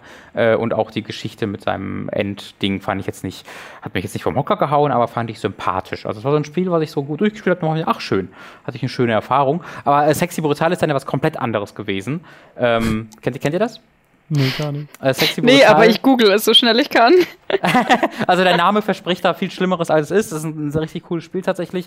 Du bist in so einer Villa unterwegs, äh, es äh, passiert alles der, aus einer ISO-Perspektive. Mhm. Äh, Leute werden umgebracht und du musst quasi herausfinden, äh, ja, wer da verantwortlich ist und hast dann mhm. quasi so äh, Point-and-Click-Rätsel, kannst die Zeit mhm. vor und zurückspulen und äh, siehst dann die verschiedenen ähm, Perspektiven in diesem Haus, wo du dann halt herausfinden musst, wer dafür alles verantwortlich ist. super, super cool. Äh, und The Invisible Hours ist exakt das gleiche Konzept, aber äh, mit einem Fokus aufs Narrative und ohne Rätsel. Äh, und es ist ein Spiel, was ich so noch nie gesehen habe. Es startet damit, dass es irgendwie sagt, äh, this is not a game and this is not a movie. Äh, ich habe, es sagt dann, wir sind stattdessen das und das, aber ich habe vergessen, was sie dann sagen. Aber es ist tatsächlich weder ein Film noch ein klassisches Videospiel, weil äh, was du machst in diesem Spiel nichts anderes halt als äh, denn als Kamera quasi dem Geschehen zu folgen. Äh, du hast eine riesige Villa, wo du, ähm, ich glaube, es sind sechs oder sieben einzelne Charaktere hast, die in dieser Villa über anderthalb Stunden verteilt ähm, ihren Geschehnissen nachgehen. In dieser Villa geschieht ein Mord am Anfang des Spiels. Du kommst in diese Villa rein oder es, beziehungsweise du folgst einfach, wenn du möchtest, einem, ähm, einem Detektiv, der auf einer Insel ankommt, auf der die Villa steht. Äh, der möchte nämlich den äh, Tesla besuchen historischen Tesla, der auf dieser Villa, in dieser Villa lebt. Und äh, du kommst dann in die Villa rein und siehst dort, der ermordete Tesla liegt da rum. Äh, und äh, in der Villa gibt es dann vier, fünf, sechs Gäste. Äh, einer von denen ist zum Beispiel Thomas Edison. Äh, dann hast du aber auch eine äh, berühmte Schauspielerin, der Name ich vergesse. Ich weiß auch nicht, ob, da, ob, diese, ob die Schauspielerin auch eine bekannte Persönlichkeit von damals ist, das weiß ich nicht. und einen, einen, den Sohn eines reichen Industriellen namens Vanderberg oder Vanderberg. Ähm, und die halt dann alle gleichzeitig mit dir zusammen oder mit, die, mit, dem, mit dem Detektiv zusammen diese Leiche entdecken. Und wie gesagt, du bist einfach als Kamera dort unterwegs und kannst dem Geschehen folgen. Du kannst das Geschehen jederzeit pausieren, du kannst es mhm. zurückspulen, du kannst es vorspulen, du kannst auch äh, in eine Timeline wechseln, wo du jederzeit die Timeline unabhängig davon äh, äh skippen kannst und nach vorne skippen kannst, zurückskippen kannst äh, und so halt diesen unterschiedlichen Charakteren folgst, weil die äh, dann natürlich sehr schnell jeweils ihren eigenen, ähm, ja, ihren eigenen äh, Aktion nachgehen, dass halt, weiß ich nicht, zwei Leute nach oben gehen, zurück ins Haus und der andere, der Detektiv, geht ins Esszimmer mit dem Butler und verhört ihn dort. Währenddessen äh, schleicht draußen irgendein anderer Charakter rum äh, und du kannst dann einfach diese Kamera bewegen und halt diesen Leuten dann folgen. Und das ist eine wahnsinnig faszinierende Art des Storytellings, dass du dir so nach und nach ganz auf eigene Art und Weise diese Geschichte zusammen ähm, zusammenstückelst. Mhm. Dass du zuerst mhm. einfach in einem Gespräch zwischen zwei Figuren folgst äh, und da keinen Kontext für hast und das gar nicht verstehst, ähm, aber dann die Zeit zurückspulst und äh, diesem Charakter bei einer anderen Aktion folgst und dann plötzlich erkennst, ah, der lügt gerade darüber. Oder sie haben gerade irgendwie geredet, wir wissen nicht, warum dieser Gegenstand dort liegt, warum ist das? Und dann kannst du aber die Zeit zurückspulen und einfach diesem Gegenstand folgen und siehst irgendwann, ah, mit dem wurde das und das von diesem Charakter gemacht. Äh, mhm. Und so funktioniert halt das gesamte Spiel. Du musst da keine Rätsel lösen. Du kannst halt Notizen finden in dieser Spielwelt. Du kannst die Tagebücher von Tesla finden und so halt äh, immer mehr Informationen sammeln. Aber du beeinflusst dieses Geschehen tatsächlich zu keinem Zeitpunkt. Also es ist lediglich, dass du diesen Charakteren mhm. folgst und eine Geschichte erzählt bekommst. Ähm, okay. Ähm, aber das hat mich tatsächlich vollends begeistert, weil die Dialoge wahnsinnig gut geschrieben sind, weil das Voice Acting hervorragend ist. Ich habe es auf Englisch gespielt, es hat aber auch deutsches Voice Acting, wo ich jetzt nicht bezeugen kann, ob das gut ist oder nicht. Ähm, und allein die Geschichte und diese Charaktere, die halt alle natürlich ihre eigene Motivation haben und die Verbindungen haben miteinander, von denen du nicht wusstest vorher, äh, haben mich wirklich komplett gepackt. Und da habe ich dann so vier, fünf äh, Stunden mit verbracht. Äh, und es ist so ein bisschen dann das Problem am Ende natürlich, weil du so eine nonlineare Geschichte hast, dass es dann am Ende halt einfach so ein bisschen vorbei ist. Ne? Am Ende hast du, bist mhm. halt am Ende der Timeline angekommen und erfährst halt das, was du erfahren hast aber dann gibt es halt ja nicht diesen einen Punkt, auf dem alles zuläuft und wo dann die Musik anschwillt, sondern du hast ja verschiedene Geschichten, die so ein bisschen ihre eigenen Höhepunkte haben. Und deswegen musst du dann so ein bisschen erkennen, so, okay, dann habe ich jetzt dann ist es jetzt wohl zu Ende, alles klar. Äh, es gibt dann noch Extras, wo du tatsächlich so ein bisschen was beeinflussen kannst, so ein bisschen Easter Egg-mäßig, wo die Geschichte dann noch einen kleinen Twist bekommt. Da muss ich jetzt tatsächlich für googeln, weil das ziemlich gut versteckt ist, aber was sehr, sehr cool war. Ähm, ja, The Invisible Hours hat wie gesagt einen VR-Modus, äh, hat aber auch einen normalen Non-VR-Modus und ich habe die erste Hälfte im VR-Modus gespielt, die zweite Hälfte dann im Non-VR-Modus, weil die Steuerung dort ein bisschen besser ist. Sie haben aus irgendeinem Grund ähm, im Non-VR, im VR-Modus nur die Teleportation drin. Also kannst dich nur übers Teleportieren mhm. bewegen und in diesen 90-Grad-Winkel, wenn du dich umguckst.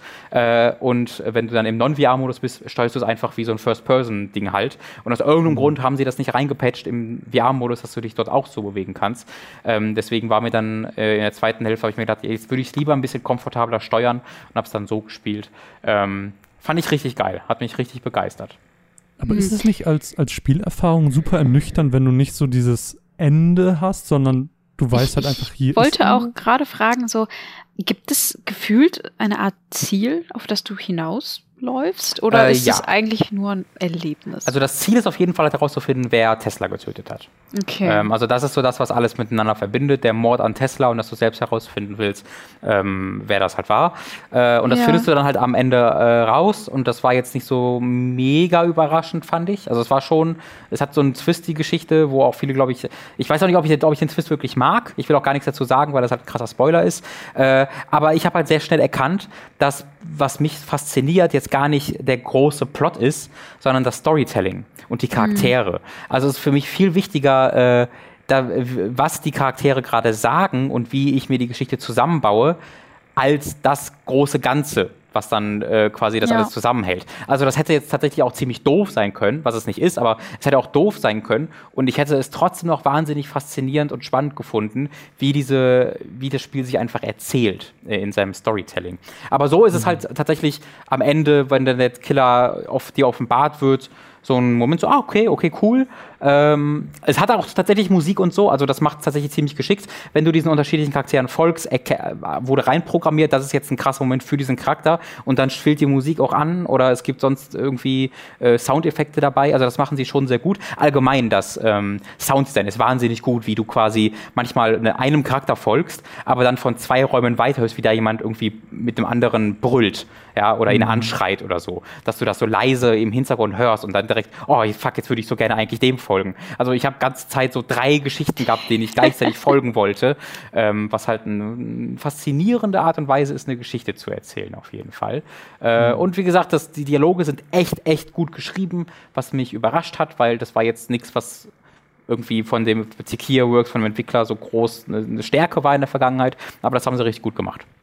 Klingt auf jeden Fall nach einem äh, einzigartigen Spielerlebnis. Ich finde es auch cool, dass du quasi über unterschiedliche Zeitabläufe Sachen mhm. verknüpfst und nicht so an die Hand genommen bist, zumindest klingt es so danach. Es hat so ein bisschen eine Struktur, also es ist, es ist in äh, Kapitel unterteilt äh, ja. und ähm, so nach, naja, die variieren. Manchmal sind die so 15 Minuten lang und manchmal sind die so äh, 20 Minuten lang.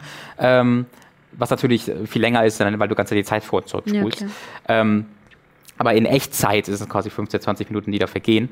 Ähm, und dann wird quasi gesagt, okay, Ende Kapitel 1 und du wirst quasi auf den Timeline-Bildschirm geworfen, wo das Spiel dann quasi sagt, okay, jetzt wäre ein guter Zeitpunkt, um dir die anderen Leute anzugucken. Ne? Dass du mhm. quasi, okay. da, du kannst aber natürlich, du kannst aber einfach mit Kapitel 2 weitermachen äh, und diesem einen komplett folgen. Also es ist dir überlassen, aber ich habe das so ein bisschen interpretiert als, hey, jetzt würden wir dir empfehlen, dass du dir mal die anderen anguckst. ja. ja du erzählst super begeistert davon, aber irgendwie, wenn ich das so höre, mich huckt es irgendwie nicht, weil äh, deswegen auch eine kleine Frage. Hast du nicht das Gefühl, dass die fehlende Interaktivität, also wenn du ja nur zuhörst, nur den Leuten hinterherläufst, einfach nur Beobachter bist, das dann nicht ein bisschen was fehlt? Also ich finde, das war voll die Stärke des Spiels für mich. Ähm, okay. Weil bei ganz, ganz vielen Spielen dieser Art, sei es jetzt irgendwie Telltale oder halt Point-and-Click-Adventures, stehen die Rätsel für mich im Weg, da äh, im Weg, das zu machen, was ich gerne, oder das zu erleben, wofür ich hier bin, nämlich für die Geschichte. Ähm, und dass das Spiel mhm. quasi einfach ganz selbstbewusst sagt, die Geschichte ist das, was wir erzählen wollten und wir wollten jetzt eigentlich, wir könnten jetzt noch ein Rätsel einbauen, aber das ist eigentlich nicht unser Ziel. Das fand ich tatsächlich richtig, richtig, richtig gut. Äh, und es war irgendwie auch was sehr ah, ich weiß gar nicht, es hat mich irgendwie begeistert, dass einfach alles unabhängig von mir passierte. Es, das, mhm. Weil das, das gibt's als Videospiel sehr selten, weil als Videospiel muss es ja eigentlich immer um dich als Spielecharakter gehen. Sachen, Leute müssen mhm. dir Dinge erklären. Und irgendwann zu bemerken, dass halt einfach, dass es nicht diesen Spielercharakter geht, um den es sich dreht, sondern dass ich hier sieben gleichwertige Charaktere habe, ähm, wo ich dann einfach fliegen kann und diesen super animierten ähm, Gesprächen folgen kann, Aktionen folgen kann, Kämpfen folgen kann, was auch immer, fand ich tatsächlich sehr, sehr positiv. Krass. Ja, sorry, dass ich so viel nachfrage, aber es nee, ist, das ist ja voll gut. super, weil es so, es klingt halt so äh, eigenartig und dann versuche ich mir da irgendwie. Ich glaube, ich, also ich, ich, auf, der, auf der PlayStation 4 ist es gerade im Angebot, kostet glaube ich gerade 15 Euro. Bei Steam kostet es 30 und auf Xbox One gibt es das auch. Ich weiß aber nicht, wie viel es da gerade kostet. Ähm, deswegen so für 15 Euro ist das echt ein, ein sehr, sehr cooles Ding, wie ich fand. Wie lange geht das so ungefähr? Also ich habe so fünf Stunden, glaube ich, gebraucht. So, ja, Vielleicht sind es auch sechs. Schon eigentlich lang dafür, dass du quasi keine Interaktion hast. Auf jeden Fall. Also ähm, ja du kannst, also man kann tatsächlich auch alle Gegenstände aufheben. Also was du halt machen kannst, ist, äh, du äh, kannst halt alle Items, die in dem, in dem, äh, in dem Haus rumstehen, aufnehmen und sie so L.A. Noir-mäßig dir ranzoomen mhm. und angucken, was in den meisten Fällen nichts bringt. Es gibt dann so, würde ich sagen, so ein paar, ein, zwei Dutzend Items, wo die so gold umrahmt sind, wenn du sie anguckst, weil die quasi eine Story-Relevanz haben, wo sie auch sagen, hier, wenn du dir das anguckst, da bekommst du vielleicht eine kleine Info zu, wenn du dir das anguckst. Ähm, was dann zum Beispiel der Fall ist, dass dann jemand mal auf eine Uhr, also jemand hat so eine Taschenuhr und holt sie dann in einer Szene raus und guckt die an. Und in diesem Moment kannst du halt das Spiel pausieren und dir selbst äh, die Taschenuhr dann nehmen und dann ranzoomen und, und siehst dann dort irgendwie, cool. in, dass dann Initialen drauf sind oder so, die du vorher noch nicht kanntest, was dir dann was über diesen Charakter erzählt.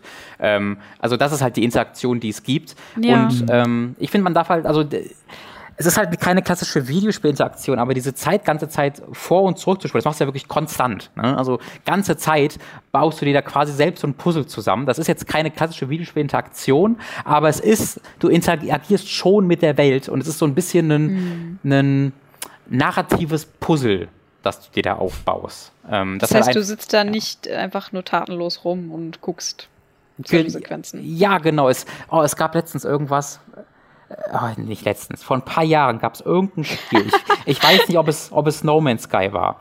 Ähm, nee, das war irgendwas, fuck, ich weiß nicht, was das war. Ähm, es war irgendein sehr beliebtes Spiel, wo das aber kein richtiges Ende hat, sondern was so ein Erlebnis ist, wo es einen sehr berühmten Forenbeitrag, also da hat äh, der Entwickler quasi gesagt, ah, genau, ähm, Her Story, Her Story. Hm. Ähm, bei Her Story hat ja auch kein Ende. Her Story, da äh, holst du dir die ganze Zeit diese FMV-Clips und baust dir diese Geschichte zusammen. Und irgendwann kannst du halt sagen, okay, jetzt habe ich die Geschichte. Ich kenne sie jetzt. Äh, wo quasi der Entwickler gesagt hat im Forum, das Spiel ist quasi zu Ende, when you, when you are satisfied. Und dann dann gab es einen Forenbeitrag, wo der Antwort hat, ja, aber wie weiß ich denn, how do I know when I'm satisfied? Was, wie ich finde, eine sehr, sehr schöne Zusammenfassung war, weil natürlich Videospiele dir eigentlich immer sagen, so, du hast es geschafft, hier, du, ja, du hast, did du, you did it, herzlichen Glückwunsch. Äh, und Her Story hat das nicht gemacht. Ähm, und dieses Spiel macht das auch, also hat dieses Spiel hat, hat halt ein Ende. Ne? Du kannst, bist halt am Ende an einer der Timeline angekommen und erkennst dann irgendwann, wer der Kill ist und dann ist es tatsächlich vorbei. Äh, aber es gibt dir halt nicht diesen Pat on the Back, dass du quasi mhm. das Rätsel löst, um äh, dir zu verdienen, dass du es weitermachen kannst, sondern du musst einfach selbst wissen, okay, wie viel will ich jetzt wissen? Und da erinnert es mich so ein bisschen an Her Story tatsächlich erinnert. Ich kann aber auch verstehen, dass halt Leute sagen, was mache ich denn jetzt hier? Äh, warum warum mache ich das? Ähm, du machst es einfach nur, um die Geschichte zu erleben. Und wenn das selbst äh, ähm, dich nicht begeistert, dann hat das Spiel tatsächlich einfach nichts zu bieten, weil das ist das, das komplette Spiel. Voll. Ich bin halt jemand, der allgemein sehr gerne mag, wenn Spiele Dinge probieren, äh, die Spiele noch nicht gemacht haben, wenn Spiele Dinge probieren, die so ein bisschen die Grenzen des Mediums ausreizen, wenn Spiele mhm. Dinge machen, wo Leute im Foren sagen, das ist doch kein Videospiel. Das, das finde ich ist immer ein gutes Zeichen. Das triggert direkt. ja, ja, also ich finde, ah, okay, dann finde ich das interessant. Ähm, weil das halt irgendwie zeigt, da wurde in irgendeiner Art und Weise mit dem Medium gespielt, auf eine Art und Weise, die so ein bisschen Grenzen auslotet. Und das macht das Spiel äh, absolut. Ob es dann auf eine positive Art und Weise das macht äh, oder nicht, ist dann sehr subjektiv. Bei mir hat es richtig gut funktioniert. Cool. Sehr schön. Yes. Ähm, wolltest du jetzt noch über God of War reden oder würdest du sagen, nee, lieber nicht? Ach, Würde ich dir überlassen? Nicht. Ich hätte, glaube ich, gar nicht so viel zu sagen. Gefällt es dir? Äh, bis jetzt ja. Ich bin mit ein bisschen Trotz dran gegangen, weil ich äh, großer Fan der ersten drei God of War Spiele war und das ja schon sehr, sehr anders ist. Mhm. Ähm, deswegen war ich so, nö, nö, ich, ich spiele das nicht. Nee, ich mag das nicht und das ist generell total doof. Äh, und dann habe ich aber gemerkt, okay, ich glaube, es ist doch ein ganz gutes Spiel und gebe dem deswegen jetzt äh, verspätet eine Chance und äh, muss ein bisschen zugeben, dass es schon sehr, sehr gut ist. boy.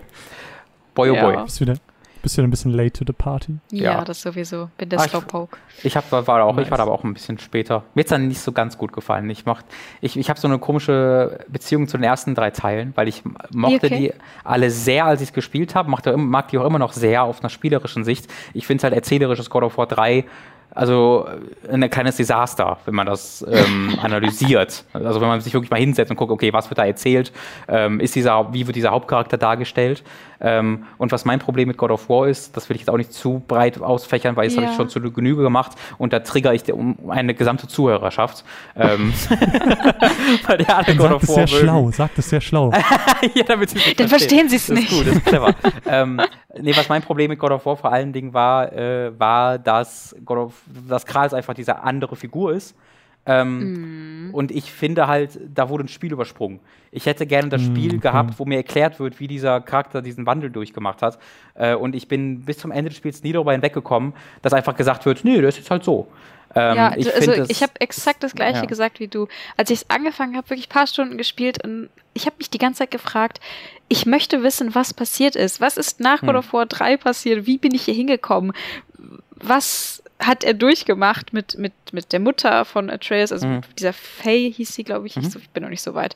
Ähm, ich möchte einfach wissen, was passiert ist, weil das für mich so weit weg ist von dem, was man bisher kannte. Er wurde halt von einem manischen Töter aller Leute und von jemandem, der Frauen genommen hat und sie unter Schalter drückte, bis ja. sie zerstampft werden und das gut fand, zu, ne, zu diesem Familienvater. Und das war für ja. mich so ein krasser Sprung. Ähm, dass, also, das ist halt voll gut erzählt wie es sich erzählt, aber ich hätte gerne diese, das Spiel davor gehabt. Das ist einfach mein, mein kleines Ding.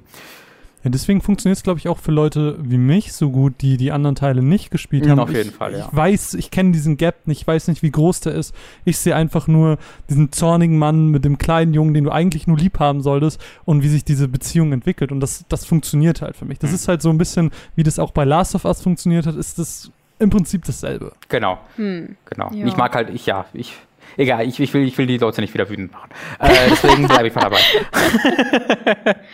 äh, ich, ich würde noch ganz kurz was zu Tales of Berseria sagen. Ähm, okay. Ich habe nämlich am Wochenende so ein bisschen angefangen, weil ich halt mit dem VR-Ding fertig war und da arbeite ich gerade an einem Video und dachte ich mir, okay, jetzt will ich mal ein bisschen was anderes wieder spielen äh, und habe ähm, Tales of Berseria mir gekauft, weil es im Angebot war äh, und weil ich da jetzt schon lange Interesse daran hatte. Äh, ich hätte eigentlich auch gerne Tales of Zestiria gespielt, das hat aber äh, sehr durchschnittliche Kritiken bekommen und vor allen Dingen das Fandom hat so gesagt, ja, das ist so das durchschnittlichste Tales-of-Spiel aller Zeiten. So macht nicht so richtig schlecht, oh, macht es aber auch nicht so richtig gut und es ist halt da und dann hat man es vergessen. Äh, und Tales of Berseria ist ja ein Prequel zu Zestiria, was aber exakt die gegenteilige ähm, ja, so die gegenteilige Kritik bekommen hat. Das ist halt sehr anders als andere Telltale-Spiele. Du spielst ja quasi den Bösewicht dieser Welt. Ähm, und da bin ich so zwei bis drei Stunden drin. Und äh, es ist tatsächlich, gefällt mir bisher sehr, sehr gut. Also ich musste über das Charakterdesign erstmal hinwegkommen. Der Charakterdesign, also die, die, du spielst halt eine Frau und du spielst eine Frau in einem JRPG und mehr muss man eigentlich nicht sagen. also, ich habe direkt ein Bild vor Kopf, ja. Es ist richtig furchtbar. Es ist halt wirklich, wirklich schlimm. Die, die startet, du startest halt als so ganz unschuldige Frau, die, die äh, ihren Bruder beschützt. Die ähm, Eltern sind verstorben und wohnst halt in so, einer, ähm, in so einem idyllischen Dorf. Und dann passieren halt so ein paar nicht so gute Dinge. Ein paar Stunden später bist du dann eine verbitterte, äh, von Rache getriebene junge Frau. Äh, und das muss natürlich irgendwie visualisiert werden, dass sie ein krasser Badass ist. Und das wird visualisiert, indem sie keine Klamotten mehr anhat. Natürlich. Beziehungsweise, dass ihre Klamotten Macht, nur noch so, so Überreste sind, ne? so, so Fetzen. ähm, und ist ganz schlimm. Man kann aber, das fand ich richtig gut, man kann einfach das erste Kostüm anziehen. Also du kannst einfach sagen, nö, ich ziehe dir jetzt einfach die Klamotten an, die sie im Dorf hatte. Äh, und das gefällt mir super gut, weil ich kann die Frisur und die Kleidung unabhängig voneinander verändern. So, so, mhm. also es gibt quasi so einen kleinen Timeskip und die hat dann so eine andere Frisur.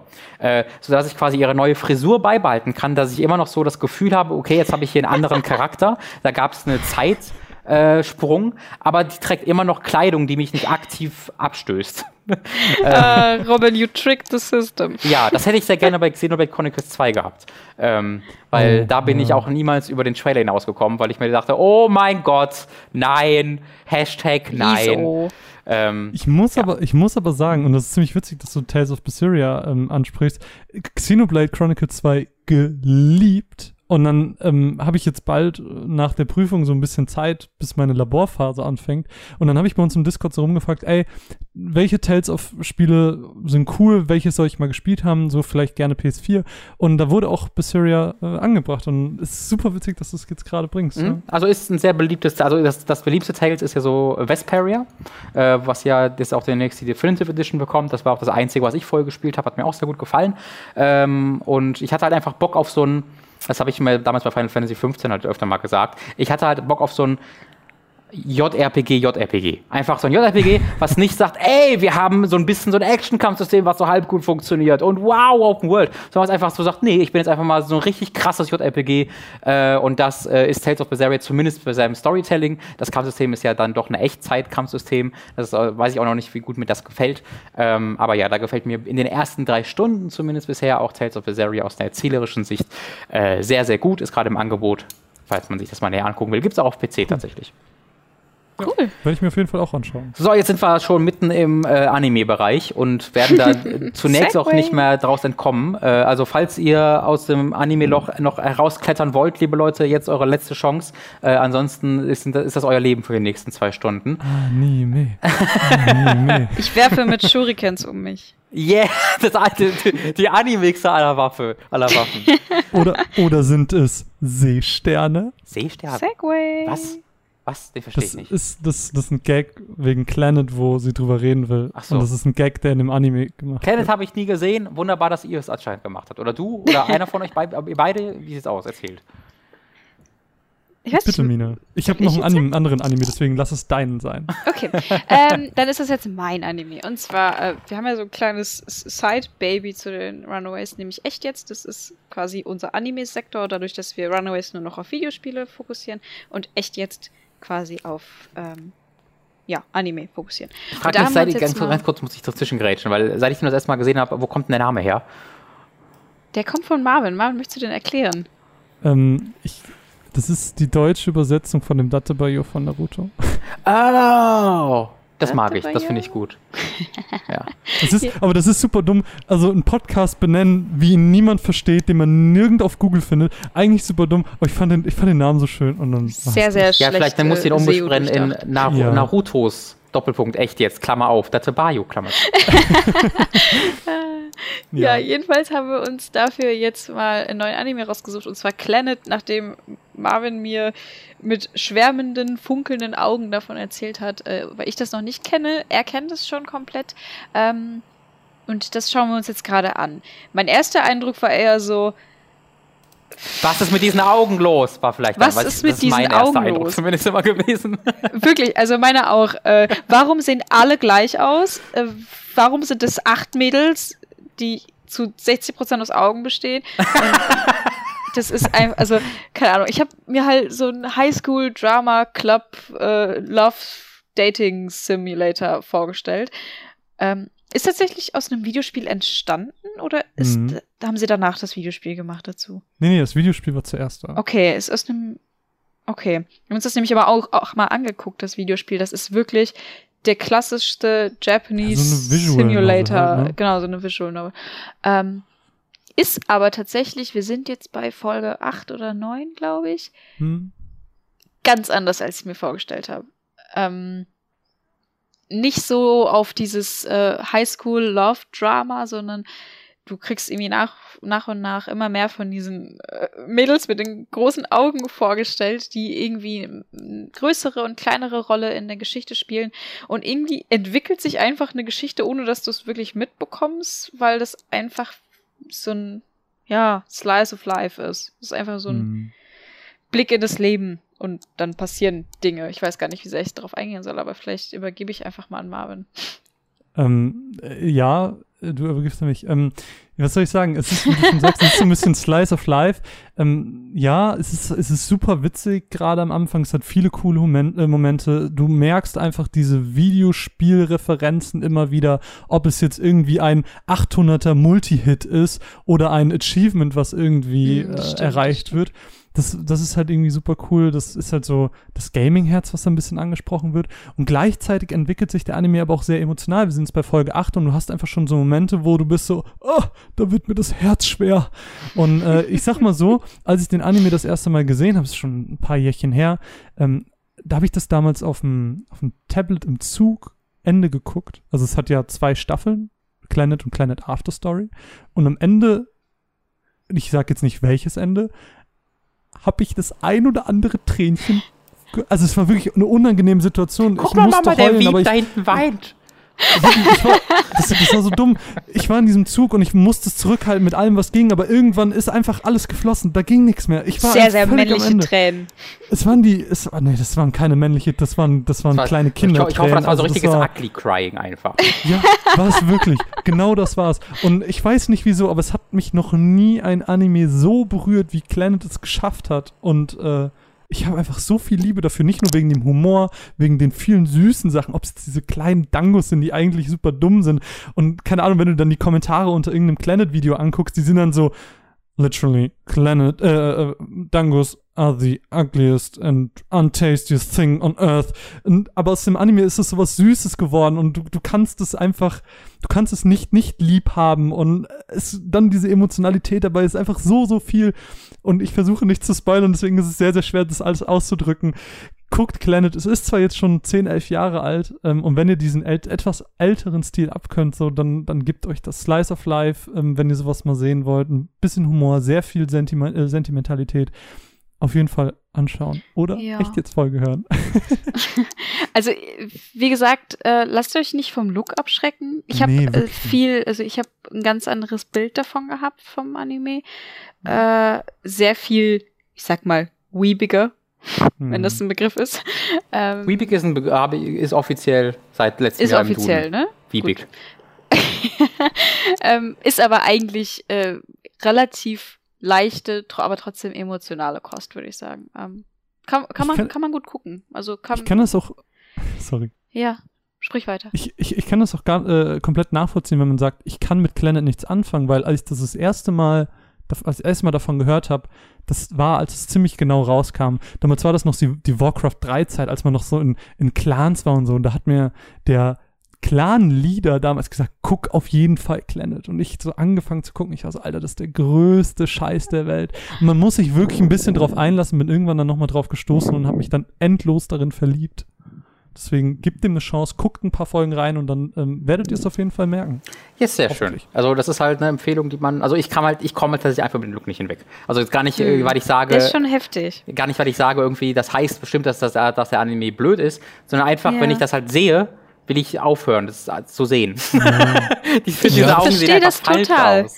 Hm. Ja, ich verstehe das total. Und ich, sehe ja gerade einen Screenshot aus dem Visual Novel, das sieht ja noch falscher aus. Das sieht, einfach, das sieht einfach so aus, als, als ob jemand das Rotation Tool in Photoshop genommen hat und versehentlich die Augen so 30 Grad nach rechts gezogen hat. Ja. So, das ist so das, was man in der Schule am Computer gemacht hat, um seine Freunde zu ärgern, irgendwelche Bilder verunstaltet. Aber ganz ehrlich, ich habe das gesehen und ich hatte den äh, gegenteiligen Effekt eigentlich, den du sonst bei Videospielen hast. Ähm, du meinst eben, wenn jemand sagt, das ist kein Videospiel mehr, dann will ich es auf jeden Fall spielen. Mhm. Ich finde, das sieht aus wie kein Videospiel, aber ich will es unbedingt spielen. So, das ist so, niemand okay. will das haben, aber ich will es ja, irgendwie ja. ausprobieren, weil es so, so weird ist. So ein ausgestoßenes Kind, das du direkt adoptieren willst. Ja. Helfersyndrom. Genau. Du wolltest Klarnaht nur helfen. Ungefähr so. Guck mal, was kleine Klarnaht, niemand liebt. Aber ich doch, ich habe ja das Gefühl, also ich, ich habe schon mal das Gefühl, dass Klarnaht wirklich sehr beliebt ist. Ähm, das hat sehr leidenschaftliche Fans, habe ich zumindest immer das Gefühl mhm. gehabt, weil ich kenne das auch jetzt ähm, seit, weiß ich nicht, 10, 15 Jahren oder so, ja. ähm, dass ich auch schon Leute darüber habe reden hören. Selbst damals, als, ja. als Fans es noch eine kleine, kleinere Sache waren.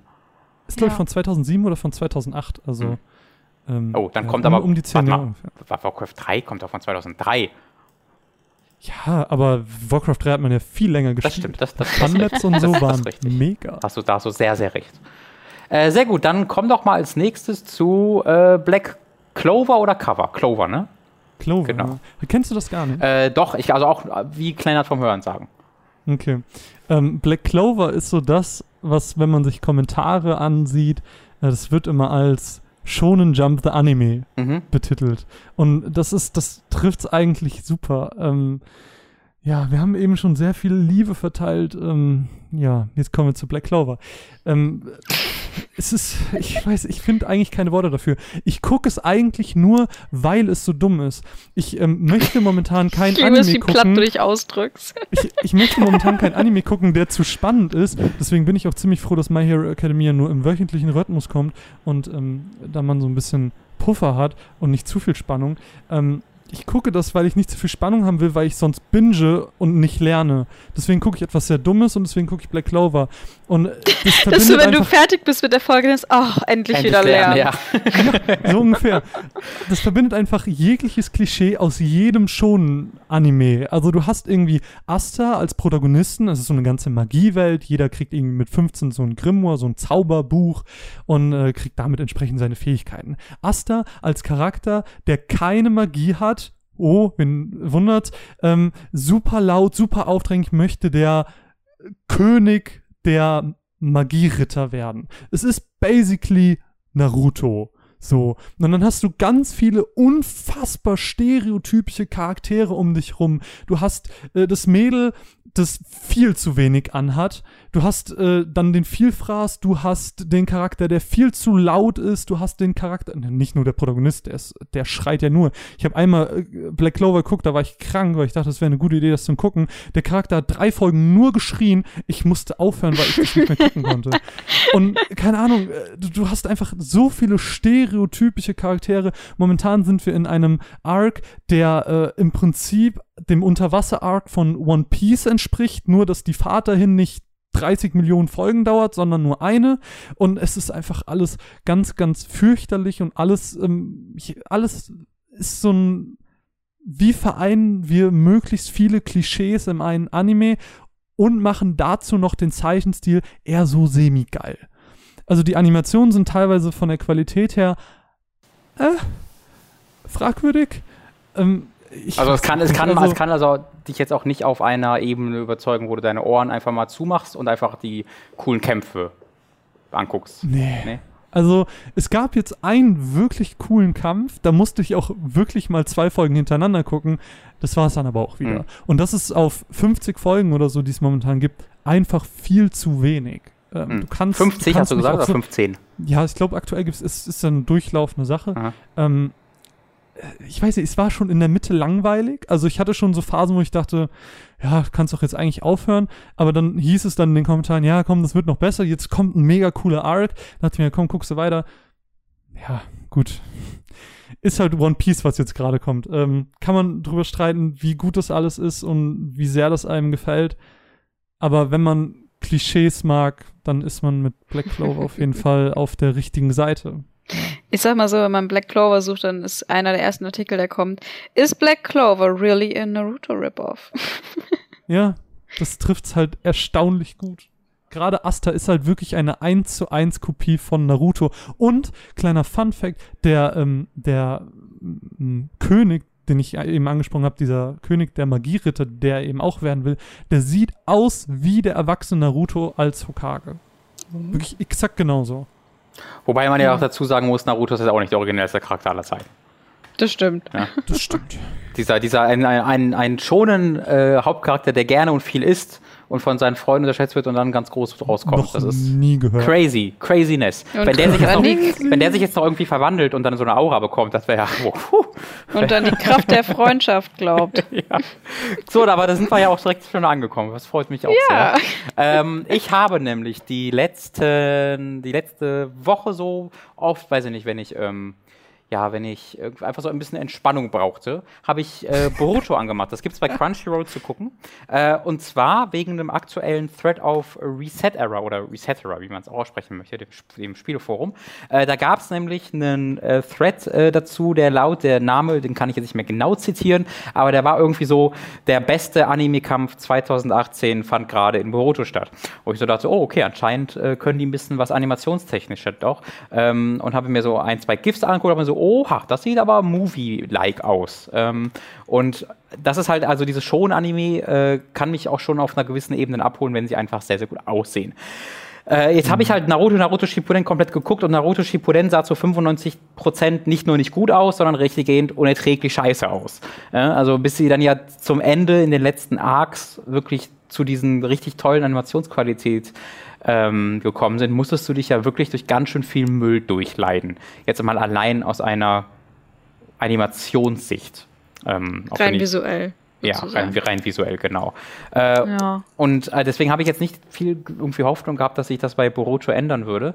Äh, und es war auch so, dass ich einfach nicht viel, äh, ja, jetzt nicht viel Lust hatte, mich jetzt nochmal da irgendwie zu committen und zu sagen, okay, jetzt gucke ich weiter Naruto. Für mich war die, Se die, Se die Serie war abgeschlossen mhm. und dann habe ich halt Boruto, so die Charaktere in Boruto gesehen, weil ich habe mir den ähm, Boruto-Film angeguckt äh, und fand den auch unterhaltsam und gut.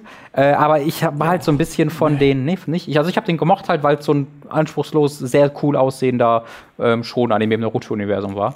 Ähm, mhm. Was mir aber, wo ich mir so gedacht habe, war, okay, diese Charaktere sind so das Unkreativste, was ich je gesehen habe. Ne? Äh, Narutos äh, Sohn ja. ist einfach Naruto, aber der heißt jetzt Boruto. Ähm, und äh, Hinatas Tochter oder auch, dass die Tochter so aussieht wie Hinata und der Sohn so aussieht wie Naruto. So aussieht wie Naruto. Das ist so lächerlich. Äh, und natürlich haben alle, also, also, alle Leute haben zur gleichen Zeit Kinder bekommen, sodass sie alle das gleiche Alter haben. Äh, ja. Und das ist. Wir müssen aber, wenn wir, wenn wir schon über unoriginelles Character Design sprechen, ja. dann müssen wir doch bitte Shikadai erwähnen, der ja, exakt, also nicht nur so Boruto sieht ja, more or less aus wie Naruto. Ja. Er hat schon eine andere Frisur und so. Äh, keine Ahnung. Aber Shikada ist wirklich eine 1 zu 1 Kopie von seinem Vater. Absolut. Also, es ist, ist wirklich so. Es hat auch so ein paar coole Charaktere, wie ich finde. Also, ich rede jetzt gar nicht mal vom Writing, sondern ausschließlich vom Charakterdesign. Äh, nämlich, äh, ich habe die Namen leider noch nicht drauf. Also, der Sohn von Sai und Oh, ich habe den Namen von der Frau vergessen. Ino. Ino, genau. Den finde ich cool designt, weil das halt ein Mix mal aus beiden ist. So, der sieht mal so ein bisschen. Den finde ich auch cool. Ein bisschen unerwartet. Äh, genau, genau. Fand ich ganz cool. Ich finde auch Sarada ziemlich cool. Ähm, ja, ich auch. Obwohl ich halt immer noch sehr lächerlich finde, dass die beiden ein Kind haben, weil das ja, keinerlei das so Begründung in der Geschichte hat. Nee, also, aber auch so gar nicht. Du nee. denkst dir so, okay, was, das ist wie bei God of War so, was ist passiert? Wir ja, wissen, was davor war. Ja, ja. also, es gibt halt legit keine Erklärung. Sasuke hat sie versucht umzubringen. Ja, ja. Mehrmals. Man muss nur persistent also, genug sorry. sein. Man muss nur oft genug dem hinterrennen und nicht hören, wenn er sagt Nein oder sie sagt Nein und irgendwann klappt es, Leute. Das ist die Kinder. falsche Match äh, Message, Robin. No, no means Hashtag no means maybe. So, so heißt, so geht das doch, oder? Bin mir nicht ganz sicher. Ja, äh, also die, das Charakterdesign von ihr finde ich aber immer ganz gut. Ich bin, ich komme immer noch nicht so ganz darüber hinweg, dass der, dass einfach Boruto im oder sagt, dass Boruto im Englischen und Deutschen einfach Boruto heißt. Ja, weil dieser gesamte mm. Wort, also der heißt ja nicht Boruto, der heißt ja eigentlich Bold. Das ist ja der Wortwitz, dass die genau. einfach, das einfach, also ist natürlich schwierig zu übersetzen, aber dass er einfach Boruto heißt, finde ich irgendwie äh, sehr sehr lustig.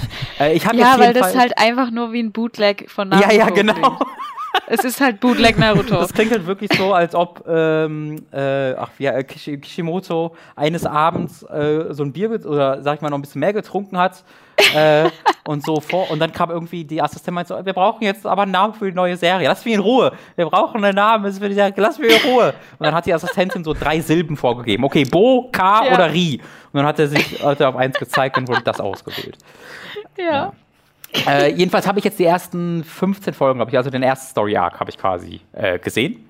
Äh, und ich möchte erstmal euch reden lassen, weil äh, ihr habt bereits ein paar Andeutungen gemacht, wo ich interessiert an Erläuterung bin. Was denn für Andeutungen? Jetzt bin ich gespannt. Also zumindest von Marvin habe ich das Gefühl gehabt, dass er nicht der allergrößte Freak ist. Also ich habe das Gefühl, er läuft jetzt nicht mit, äh, mit Boruto äh, Cosplay durch die Gegend. Ähm, nee, tatsächlich nicht. Ich muss, ich muss mich ja committen als riesiger Naruto-Fan. Ähm, hab das ja im letzten Jahr mit Mine auch nochmal gerade Shippuden von vorne bis hinten durchgeguckt. Jesus. Liebe das ja gerade der Pain Arc, riesiger Favorit. Ähm, hab auch, ich finde auch gar nicht entgegen der allgemeinen Meinung so diesen Krieg so mega schlimm, aber das ist ein ganz anderes mhm. Thema. Ähm, und dann kam Boruto und ja, also zum einen die Unoriginalität, die Charaktere könnten nicht uninteressanter, unsympathischer und langweiliger sein. Ähm, keine Ahnung, du hast schon Boruto erwähnt, der quasi ist wie Naruto. Ich erweitere das ganz gerne. Boruto ist quasi wie Naruto, wenn Minato gelebt hätte. So, so der rotzfreche er, er, Typ. Genau, er wäre trotzdem rotzfrech, aber er hätte halt keine Aufmerksamkeit von seinem Vater bekommen, weil er Hokage ist. Und deswegen ist er halt genauso. Da würde ich ja. aber schon widersprechen. Also ich finde nicht, dass er ist wie Naruto. Das hat mich so ein bisschen im, äh, überrascht im Laufe der Serie, wie anders er dann doch war. Also allein der, die Sache halt, dass er ständig der Mittelpunkt des Geschehens ist und die Leute sich, also er ist ja so ein bisschen der, er ist, er ist nicht der Klassenclown, sondern er ist so wirklich der Kern der Klasse. Also mhm. so, er ist so der, auf den sich auch Leute verlassen. Ähm, ja. Und das, das hat mich dann schon überrascht, dass er halt einfach ne, jemand ist, der einen Mor guten Moral, nicht nur einen guten moralischen Kern hat, sondern auch so ehrlich beliebt bei seiner Umgebung ist. Ähm, das fand ich ziemlich cool. Ähm, ich finde, das ist dann schon, ich finde, das ist schon so ein großer Unterschied zu Naruto, weil ich finde, Naruto wurde die ersten 200 Folgen eigentlich fast ausschließlich darüber definiert, dass ihn Leute nicht mögen. Ja. Ähm, dass allein diese Änderung, ich finde, es ihn schon sehr anders macht. Deswegen meine ich ja auch, dass er nicht also ich habe ja nicht gesagt, er ist wie Naruto, sondern er ist quasi die Alternativversion von Naruto, wenn sein Vater gelebt hätte. Aber das ergibt, doch, aber das ergibt doch sehr viel Sinn als sein Sohn, oder? Also, dass er jetzt keine komplett andere Figur ist. Das wäre doch auch ein bisschen seltsam. Ja, aber ich habe das Gefühl, er hat, also jetzt mit Ausnahme dieser, dieser Klassensache, von der du gerade sprichst, wirkte auf mich wie dieser Bootleg Naruto, von dem wir eben sprachen. Okay. Und dazu kommen dann halt diese ganzen anderen Charaktere, wie Shikadai. Ich mag es, ich liebe Shikadai, ist, glaube ich, sogar mein Lieblingscharakter der Serie, aber trotzdem ist er aber quasi eigentlich Shikamaru. Nur ja, ich wollte gerade sagen, du magst ihn nur, weil er dein Shikamaru-Ersatz ist. genau. Und das ist es halt. Äh, ich liebe es, dass er mehr dadurch in den Vordergrund gerückt wird. Aber mhm. wenn ich mir andere Charaktere angucke, wie Chocho, ja, darüber man sich darüber definiert, dass sie viel ist. Also allgemein, das ist ja, ne, dass, dass sie aus Choji dann nicht gelernt haben, sondern halt sagen, nee. oh, was passiert denn, wenn ein dicker Mann, der gerne Chips isst, ein Kind bekommt? Ja, das ist dick und er isst gerne Chips, Mädel. oder? Ja, ja, okay.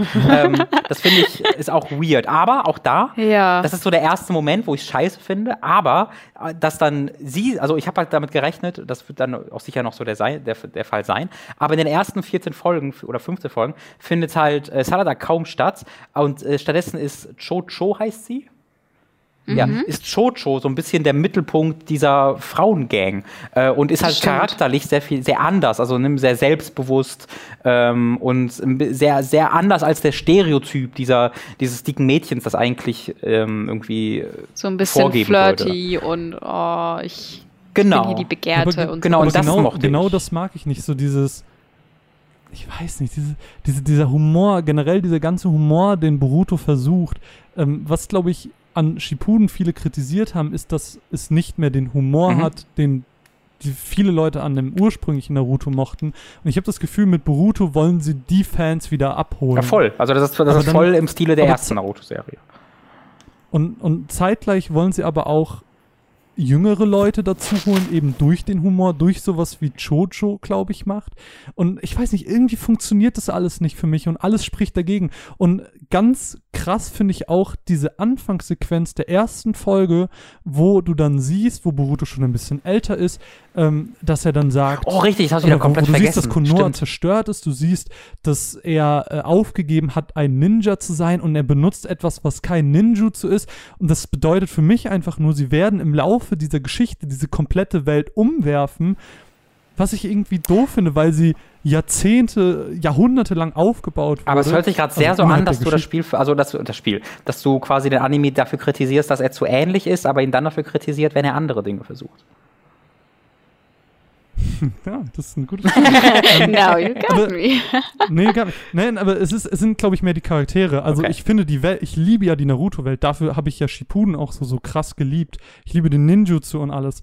Und wenn die Welt sich aber dann verändert und nicht mehr die Welt ist, die ich liebe, dann ist es doch verständlich, wenn ich sage, ich mag das nicht mehr. Wenn die Charaktere aber einfach Kopien alter Charaktere sind, ist es doch auch verständlich, dass ich sage, ich will nicht dasselbe nochmal, ich will nicht so ein Bootleg aus dem Originalen und Shippuden. Ähm, keine Ahnung, für mich war der beste Moment bisher, und ähm, ich versuche jetzt nicht zu spoilern, nett, ja. ein Moment, in dem es hauptsächlich um die alten Charaktere ging, da hatte ich am meisten Spaß. Das finde ich Weil übrigens. die neuen Charaktere mir alle durchweg keinen Spaß Das ist natürlich dann ein Totschlag, äh, nicht ein Totschlagargument, sondern das ist natürlich dann einfach ein Argument, also das verstehe ich voll. Ohne die, das, das, diese Boruto ist halt voll charakterbezogen und nicht plotbezogen, ja. bisher ja. zumindest. Äh, und das ist ja. halt etwas, was mir voll gut gefällt gerade. Ähm, diese Charaktere funktionieren halt bei mir voll gut. Und ich bin da so überrascht von, weil ich halt das so aus Langeweile gestartet habe. Dachte, okay, dann gucke ich da jetzt mal rein. Na gut, lasse ich mal davon überzeugen. Aber zunächst war ich davon überzeugt, äh, er ist sehr überrascht davon, wie gut das aussieht. Also das Ding ist halt richtig gut mhm. animiert in den ersten 15 Folgen zumindest. Und ich weiß jetzt nicht, ob es in den späteren 30 Folgen wieder zu alter Shippuden-Schwäche abfällt. Ähm, aber zumindest die ersten 14 Folgen waren recht, waren so mit wie die besten Folgen von Shippuden teilweise animiert. Was ich toll fand, weil da so unwichtige Sachen passieren aber die und dem, denen dann trotzdem diese Wichtigkeit irgendwie gegeben wird durch die Animationsqualität, das war irgendwie ungewohnt. Da musste ich erst mal mit klarkommen. Ähm, aber ich mag total, wie das so ein bisschen Slice of Life mäßig funktioniert, äh, dass, ich die, dass ich die Charaktere alle so gut kennenlerne, ähm, weil ohne das selbst zu merken, habe ich das, glaube ich, dann tatsächlich in späteren Naruto-Teilen dann doch vermisst, ähm, weil da ja sehr wenig vom alltäglichen Leben dann irgendwann nur noch mhm. äh, irgendwie passiert ist, sondern es nur noch Plot, also äh, Naruto Shippuden war quasi zu 80 Prozent dann plot-driven und nicht mehr character-driven. Äh, und jetzt mhm. gerade ist Naruto, äh, Entschuldigung, Boruto wie Anfang von Naruto sehr character-driven. Ähm, und das genieße ich gerade sehr, weil ich finde, dass der Plot nicht unbedingt eine Stärke war von äh, Naruto. Ähm, weil, also ich war dann auch bei einem Ninja War, ich war unterhalten, fand es auch okay, ich fand es jetzt auch nicht schlimm, äh, aber so richtig gepackt hat mich dann halt vor allen Dingen, wie halt jeden Naruto-Fan, dann das Ende, ne, in dem großen Battle zwischen Naruto und Sasuke. Ähm, das oh. hat mich halt emotional hart mitgenommen, weil da war der Plot einfach egal, sondern da ging es aus, also du hättest quasi die letzten 300 Folgen streichen können, das wäre egal gewesen, weil es einfach nur um diese beiden Charaktere ging äh, und das für mich so der Kern dieser ganzen Serie war, auch der Nostalgie, ja. die ich dafür empfinde. Und Boruto schafft es für mich sehr gut, ähm, diesen Kern wiederzubeleben, ohne aber, und das ist mir sehr wichtig, davon bin ich sehr überrascht, ohne aber mir ständig die alten Charaktere vor die Nase zu hängen. Ähm, weil das habe ich so ein bisschen mhm. befürchtet, dass du diese neuen Charaktere hast, aber sie dann ständig versuchen, ähm, quasi die alten Charaktere als ähm, so ein bisschen als Stütze mitzunehmen. Und ich finde, sie machen das gerade genau richtig, dass du so ab und zu Naruto siehst und ab und zu Sai siehst, siehst, aber es geht nie um die, sondern es geht immer um die Kinder, die dann irgendwie ihre Hilfe nutzen. Ähm, das mag ich tatsächlich sehr, sehr gern. Ja, ähm, ja also ich, ja. Hm. Was sagst denn du, äh, Hermine? Ich, ich sehe das auf jeden Fall auch als Stärke, einfach damit Boruto auch für sich stehen kann, dass Leute oder sagen wir mal Kinder, die jetzt gerade damit einsteigen, sich nicht durch 500 Folgen Naruto und Shippuden äh, durchquälen müssen, wofür sie vielleicht eigentlich viel zu jung sind, sondern einfach mit Boruto einsteigen können. Ähm, finde das bei Sequels einfach, das sollte für sich funktionieren. Und deswegen finde ich es gut, dass die alten Naruto-Charaktere nicht so viel vorkommen, auch wenn ich sie sehr vermisse. also auch wenn ich mich immer sehr freue, wenn sie vorkommen und mir das auch wünsche, ist es eigentlich äh, vom Storywriting, glaube ich, schlauer, wenn sie es nicht so viel machen. Ähm, aber trotzdem hast du zu mir selber noch gesagt, dass du auch die Folgen am besten fandest, wo ja, nur die alten Charaktere vorkommen. Genau, und da komme ich nämlich zu einem nächsten Punkt. Ich mag auch das, was Robin gesagt hat, dass ähm, es jetzt noch nicht zu viel Story gibt für den Anfang, ähm, dass das mehr so character-driven ist, aber mich interessieren die Charaktere hm, einfach ja. leider noch nicht. Ja. Also Boruto ist mir so unsympathisch. Ähm, wie heißt der nochmal? Mitsuki? Mitsuki Ach ist ja, einfach das ist Orochimaru-Dude, ne? Weiß ich, weiß ich noch nicht so richtig, was ich von halten soll. Ähm, liebe Sarada, muss ich sagen. Aber der Rest, bis auf Shikadai vielleicht, ist mir leider ziemlich egal. Und dann funktioniert es halt. Dann funktioniert es gar nicht. nicht nee, also so wenn du die Charaktere halt nicht magst, dann hat das der Anime dir sonst wenig genau. zu bieten. Ich glaube, jetzt sind sie ja gerade da angekommen, wo der Manga gestartet hat, nämlich mit diesem Plot-Arc, äh, den es auch, äh, in den es auch in einem Film ging. Ähm, ich glaube, da sind sie jetzt angekommen. Ich weiß nicht, ob mhm. ihr da mehr wisst, äh, aber dann scheint es ja plotmäßig jetzt so ein bisschen mehr zur Sache zu gehen. Ähm, aber ich genieße, glaube ich, jetzt erstmal dann irgendwie 40, 30 Folgen äh, von so ein bisschen, ja, hier ist so ein bisschen äh, die Welt. Äh, ach, das mag ich übrigens sehr, ähm, dass es eine Veränderung in der Welt gibt. Ähm, du merkst, Konoha ist so ein bisschen Großstadt geworden äh, im Vergleich zu vorher und die sind da in einem Fastfood-Laden oder gehen ins Kino. Also du merkst, dass es einen technologischen Sprung in irgendeiner Art und Weise in den letzten, ja, wie, zehn Jahren Gibt es eine offizielle Angabe? Ja, ich glaube ich glaub so um die zehn Ja. Jahren. Ja, Aber findest du den Sprung nicht zu krass? Naja, ich, ja, eigentlich schon, aber Naruto hatte ja nie eine eindeutige Identität, zumindest fand ich in dem Maße, sondern es war ja so, ich, die längste Zeit dachte ich, ah, okay, das ist einfach, hier gibt es keine Technologie. Und dann guckt einer Fernsehen. Ich so, was, Moment, Ja. ihr habt Funkgeräte, wa, wa, aha. Also ich finde, diese, ich finde, diese Welt war, hat sich da nie wirklich, hat da nie so wirklich gutes Worldbuilding betrieben. Ich habe nie verstanden, Stimmt. auf welchem technologischen Stand die sind. Äh, deswegen finde ich diesen Sprung jetzt auch nicht komisch, weil ich mir sehr gut vorstellen kann, dass es die gleiche Technologie auch bei Naruto schon gab, wir die nur nicht gesehen haben. Und vielleicht geht auch noch irgendwo Ja. Max rum, keine Ahnung. Oder zumal man auch sagen muss, dass auch in der echten Welt äh, Technologien sich super schnell entwickeln, wenn du dir das Internet vor zehn Jahren noch anschaust. Da kann sich schon viel tun. Das stimmt. Ja, aber keine Ahnung, ich hatte nur immer, ich habe ja Naruto jahrelang ähm, verfolgt und ich hatte immer das Gefühl, dass das eben auf dieser Ninja-Basis funktioniert. So dieses, die schicken sich Falken hin und her, weißt du, so, Mhm. da, da gibt es einfach nicht so viel Technologie. Und ähm, dann gab da, äh, gab's damals dieses letzte Chapter und mit, diesen, mit diesem Time Gap und du hast auf einmal gesehen, das ist eine Großstadt und der sitzt am Laptop und das war irgendwie zu viel. Aber gab's nicht, das ist, gab's Also- nicht Laptops auch schon in Naruto? Ich glaube schon. Aber ich bin mir nicht sicher. Nee, Warte mal. nee, auf gar keinen Fall. Naruto Ich bin mir gerade gar nicht sicher. Laptops. Oh, Ich kann es mir nicht vorstellen. Jetzt, fuck, jetzt habe ich Naruto Laptops und finde natürlich äh, Naruto Laptops. Hier Computer. Ähm, Ja, es gab, kom aber es gab Computer und Laptops tatsächlich, ja. Echt? ja. Aber die waren halt so ein bisschen oldtimey, sehen, sehen so ein bisschen 80er Jahre mäßig aus. Okay, vielleicht war das auch immer nur ein falsches Gefühl, was ich Ah, und hatte. VHS, also sie waren auf dem Stand von VHS in Naruto. also, Aber hatten schon Laptops. ja, und Wireless Radio auch. Es ist, es ist sehr, das, das meine ich halt, es ist so ein bisschen all over the place. Ja, dann lasse ich mich von euch an der Stelle belehren und äh, gebe klein Es gibt bei. tatsächlich im Naruto-Wiki eine List of Technology-Seite. Da bin ich gerade. Oh, Ja, Cool. das ist sehr Aber schade, dass der Anime das nicht selber schafft, äh, Ja, ja. zu transportieren. ähm, ich finde aber, um das kurz abzuschließen, ich finde, Boruto hat eigentlich Potenzial, auch wenn es anders ist. Aber aktuell ist es mir einfach, ja, es funktioniert für mich noch nicht so richtig. Ich versuche das als Danke. was Neues zu akzeptieren. Ich vergleiche das immer so ein bisschen wie, wie bei Avatar und The Legend of Korra. Ich weiß nicht, ob dir das was, äh, ob du. Also ich, ich kenne es, ich habe aber äh, von äh, Avatar nur irgendwie fünf Folgen gesehen oder so. Okay, das ist nämlich ein ähnlicher Bruch sozusagen. Du hast die gleichen, oder du hast ein paar Charaktere, die älter geworden sind. Du hast einen krassen Zeitsprung, du hast krassen äh, Sprung in der Technologie. Aber es Mhm. funktioniert trotzdem, weil die Geschichte und die Charaktere interessant genug Mhm. sind, dass du dich dafür interessierst, sozusagen. Und das alles in der gleichen Welt stattfindet. Und das erhoffe ich mir noch so ein bisschen bei Boruto, Mhm. weil ich glaube, ich mache noch den Fehler, dass ich zu sehr an Naruto hänge, dadurch, dass ich das erst letztes Jahr das erste Mal gesehen habe äh, und dann quasi vom Finale von Naruto in Boruto gesprungen bin. Und das war halt das, der größte Fehler sozusagen, Mhm. weil das nicht weiter auseinander liegen könnte. Aber ich finde den, den Korra-Vergleich eigentlich sehr, sehr schön, weil äh, es ist halt, wie du schon sagst, genau dasselbe.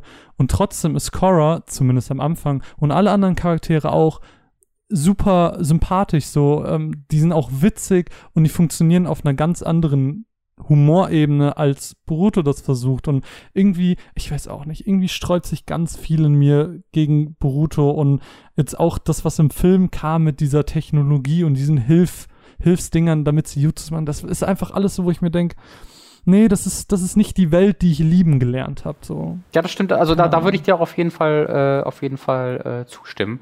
Ähm, du, du magst es halt aus dem gleichen Grund nicht, aus dem ich es mag. Das ist da einfach der Unterschied. Bei mir hat auf jeden Fall geholfen, glaube ich. Ich habe halt jetzt ein, zwei Jahre gewartet. Also ich hatte jetzt halt ein, zwei Jahre Pause dazwischen, ähm, wo ich mich nicht so. Ich war froh, dass es dann vorbei war, einfach auch zu wissen, okay, ich habe gerade so eine 15-jährige Reise da mal abgeschlossen. So, das war einfach nicht, war einfach ein schönes Gefühl.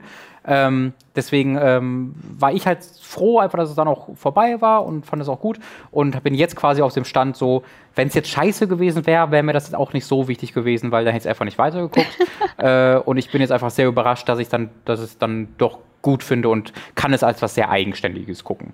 Ähm, ja, ich glaube, ja. es ist ganz gut, wenn man da mit einer gewissen Distanz drauf guckt. Ja, ja, ja. Ja, sehr schön. Ich glaube, dann äh, sind wir tatsächlich äh, durch für heute. Nee, sind wir gar nicht. Oh Gott. Nein, oh. wir müssen doch noch über Formel 1 reden. Boah, Alter, äh, huckt, unsere Büros hätten gebrannt. Das haben wir schon, das haben wir schon mal gemacht. Weißt du, ich warte die ganze Zeit darauf. Du hast uns extra Mhm. geschrieben, Leute, wir, wir sprechen auch über Natürlich. Formel 1. Bereitet euch Natürlich. vor. Äh, ich, wir machen es tatsächlich ans Ende. Der Tom hat einfach in Eigenregie entschieden, dass wir das für dieses Jahr, äh, ans, also für diese Saison ans Ende des Podcasts geschoben haben. Ähm, also gar nicht in Eigenregie entschieden, will ich nur dazu sagen, nicht bevor Leute echt ausrasten. äh, aber wir haben äh, das, äh, die Rubrik, das äh, Robins famoses Formel 1 Fest, äh, WUM, das ist der Motor, das Motorengeräusch. Äh, das äh, haben wir ans Ende dieses Podcasts geschoben. Äh, ihr zwei, ich habe euch ja auch eingeladen, weil ihr äh, große Formel 1-Fans seid. Ähm, wollt ihr kurz eure persönlichen Erfahrungen ähm, und vielleicht eure schönsten Erinnerungen an Formel 1 mir erzählen?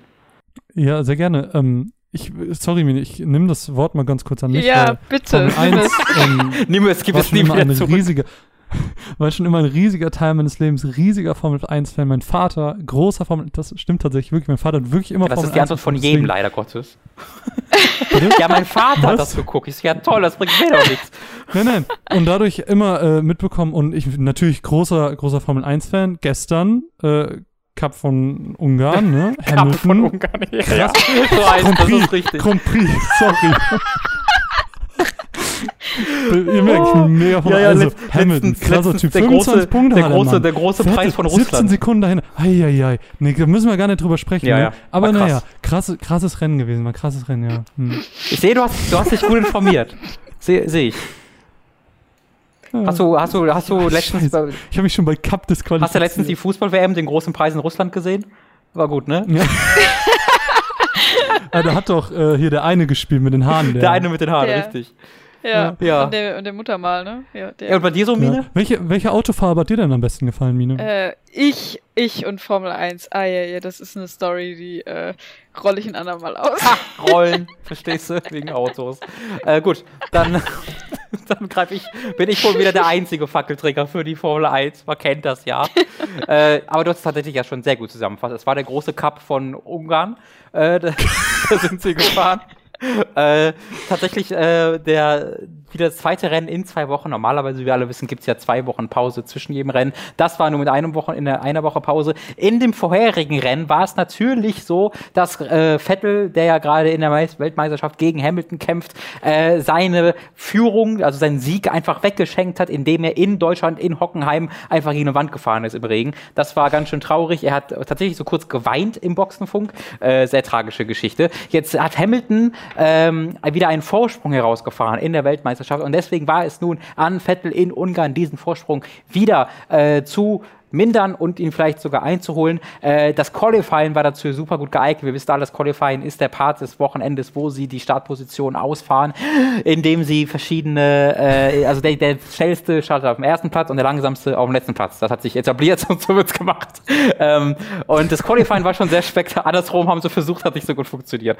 Äh, sie haben dann das Qualifying gefahren und es hat immer angefangen zu regnen. Das war ganz cool, weil sie waren zwar quasi zwischen zwei Regenstürmen und deswegen hat es einmal angefangen zu regnen, wieder aufgehört zu regnen, dann war nur eine bestimmte Kurve nass und deswegen mussten sie immer die Reifen wechseln. Und es war so eine Wette, wer hat gerade die richtigen Reifen für die äh, richtige Session.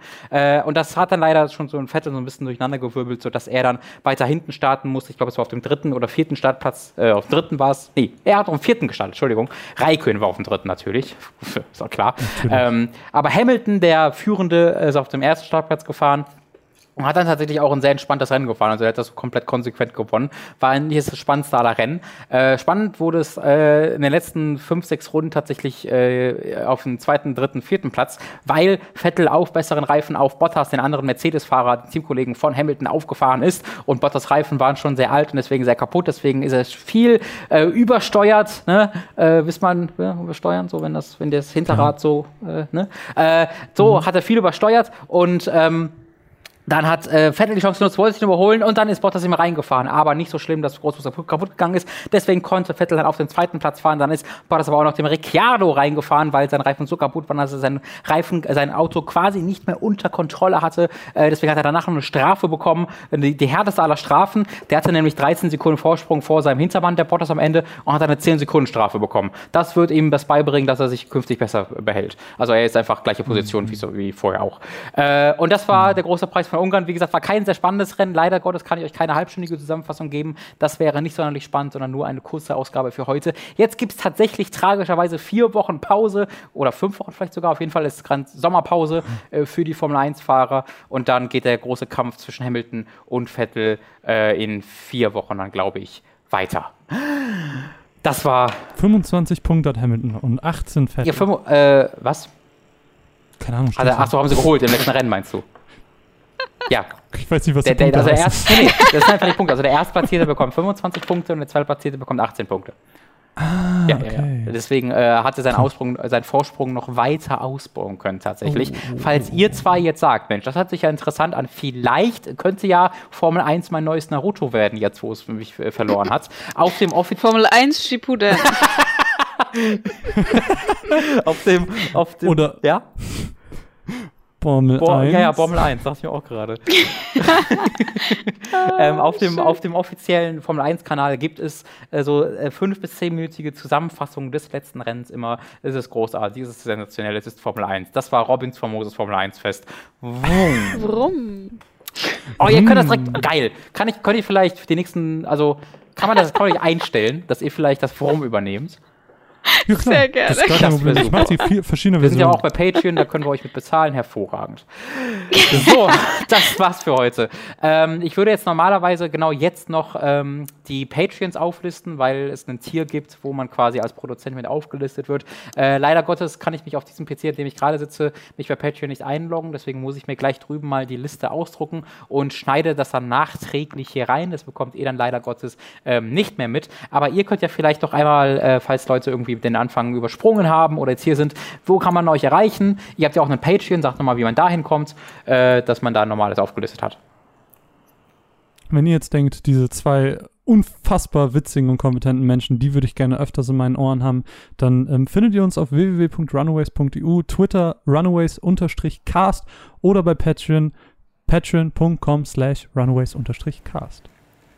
Sehr schön. Ja. Gibt's da, das EU bei der normalen ähm, wie, Viele schreiben de, das ist falsch. Äh, Runaways.de. Wie seid ihr, das ist sehr, ähm, also ich mag das, sehr, sehr politisch aktuell, dass man sich da auch mal für ausspricht, ne, dass man auch Teil der EU ist und nicht einfach nur. Das ist ja, ja euer, euer, Kampf gegen Nationalismus, den finde ich großartig. Ähm, wie ja. ist das denn bei. Sehr bekannt dafür.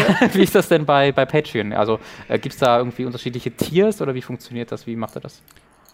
Oh, ähm, soll ich das erzählen? Willst du das erzählen, Mina? Erzähl du bitte, ich komme da nicht hinterher.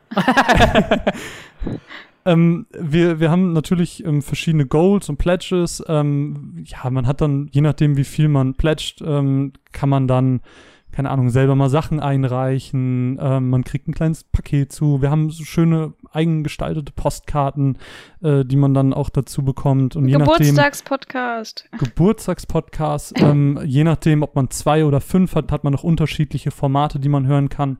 Quasi so das der, der Reinschnupper-Pledge ist so der Zweier, damit kriegt man alle Trial-and-Error-Formate zu hören. Das ist so unser Format, womit wir immer einsteigen. Das heißt, wir probieren was Neues aus. Ähm, dann ist das die erste Folge davon immer ein Trial-and-Error-Format keine Ahnung, wir haben jetzt zum Beispiel so ein Behind the Scenes gemacht oder wir haben mal ein Five Minutes auf Final Fantasy VII gemacht, wo wir das versucht haben, so ein bisschen witzig aufzuarbeiten und sowas. Ähm, das ist dann immer so dieses 2-Dollar-Ding und mit 5 Dollar kann man dann halt alles hören, was wir da irgendwie so veröffentlichen. Da kommt dann monatlich irgendwas, ähm, worauf wir gerade Lust haben. Das können normale Spielebesprechungen sein, aber auch äh, ganz verschiedene Podcasts. Dann können auch mal zwei, drei im Monat sein. Das ist immer so, wie wir gerade Zeit haben. Jo. Hervorragend. Das dazu. Dann möchte ich mich ganz, ganz, ganz, ganz, ganz herzlich bedanken, dass das so spontan geklappt hat. Äh, einfach mal so einen Zwei-Stunden-Podcast nochmal rausgehauen. Wirklich vielen Dank, äh, dass ihr jetzt auch nachher, weiß ich nicht, nach dem Studium, nach der Arbeit noch hier euch Zeit für genommen habt, ist hervorragend, auch wenn natürlich, wenn man Student ist, man ja sowieso sehr viel Zeit hat, nicht wahr? Oh boy. Lass Studenten, die Diskussion hey, anfangen. Studenten, oh. nicht wahr? Ja, be be bevor er sich aufregt, wir bedanken uns ganz herzlich, dass du uns eingeladen hast und ja. äh, Vielen, vielen Dank. Sehr cool. Wir fühlen uns sehr geehrt. Machen wir bestimmt irgendwann nochmal. Wir sehen uns ja vielleicht auch der Gamescom. Ich weiß nicht, ob ihr da seid. Ja. Ja, Auf jeden Fall. hervorragend. Mhm. Äh, dann, bis dann. Äh, ich schneide noch den, äh, den Produzentenpart hier mit hinein. Und äh, wir sehen uns dann nächste Woche. Da ist dann. Ist Tom da schon wieder da? Ich, nee, Tom ist nächste Woche Tom, noch nicht wieder bist da. du wieder da? Äh, Tom ist da nach die Woche wieder. Also nächste Woche gibt es noch einen Gast, kann ich auch schon sagen. Dann mal werde ich nämlich mit dem Dom Schott einen Podcast aufnehmen. Und äh, danach die Woche ist dann der Tom wieder da. So, das war's für heute. Vielen Dank, auf Wiedersehen und tschüss. Tschüss. Tschüss. So, entschuldige bitte, dass wir das nachträglich einfügen mussten. Ich saß bereits am Aufnahme-PC und hatte dort keinen Zugriff auf die Liste der Namen und musste deswegen einmal das mir erst nochmal ausdrucken und füge das nun nachträglich hinzu und bedanke mich bei wirklich hervorragenden Leuten, wunderschönen Leuten, Leuten, die uns Geld geben und damit mir die, die sympathischsten Leute sind, die ich jemals getroffen habe. Wir fangen an mit zynisch, zittrige Zank, Zitterzicke, Julian Selke, Lignum, Noritz, Christ, Michael, Gerebor mit Grünkohlwiese und außerdem auch Dens Caninus und die einrastenden Aften, Schrotti, mal die Seite wechseln, äh, Cabbage 92, äh, Gilton, Jan Lippert, Didi, manchmal auch bekannt als Numenon, Sebastian Diel, der Hamster, wie Epic Snowwolf, Lighty 96, das ist sehr schwer aussprechen. Retroprinz, Markus Ottensmann, Markus RK 200, Hauke Brav, Lux Human, Lars Tom sagt immer DAs. Ich werde einfach mal Last Days sagen. Pavor Dionus, McLovin 008, Dito, Narugat, Rose New Dawn, Lisa Willig, Max Geusser, Thomas Katzke, Dagoon, Zombie und Wintercracker und Günni, des Weiteren Stefan T-Bone, Autaku, Eisenseele, Andreas K., Lennart Struck, Steff, Oliver Zierfass, Christian Hündorf, Julia Marinic und Simon Dopicai. Vielen, vielen Dank an euch alle. Ihr ermöglicht uns den Kram hier. Ihr seid richtig, richtig dufte Typen. Fühlt euch mal so richtig krass auf den Mund geküsst.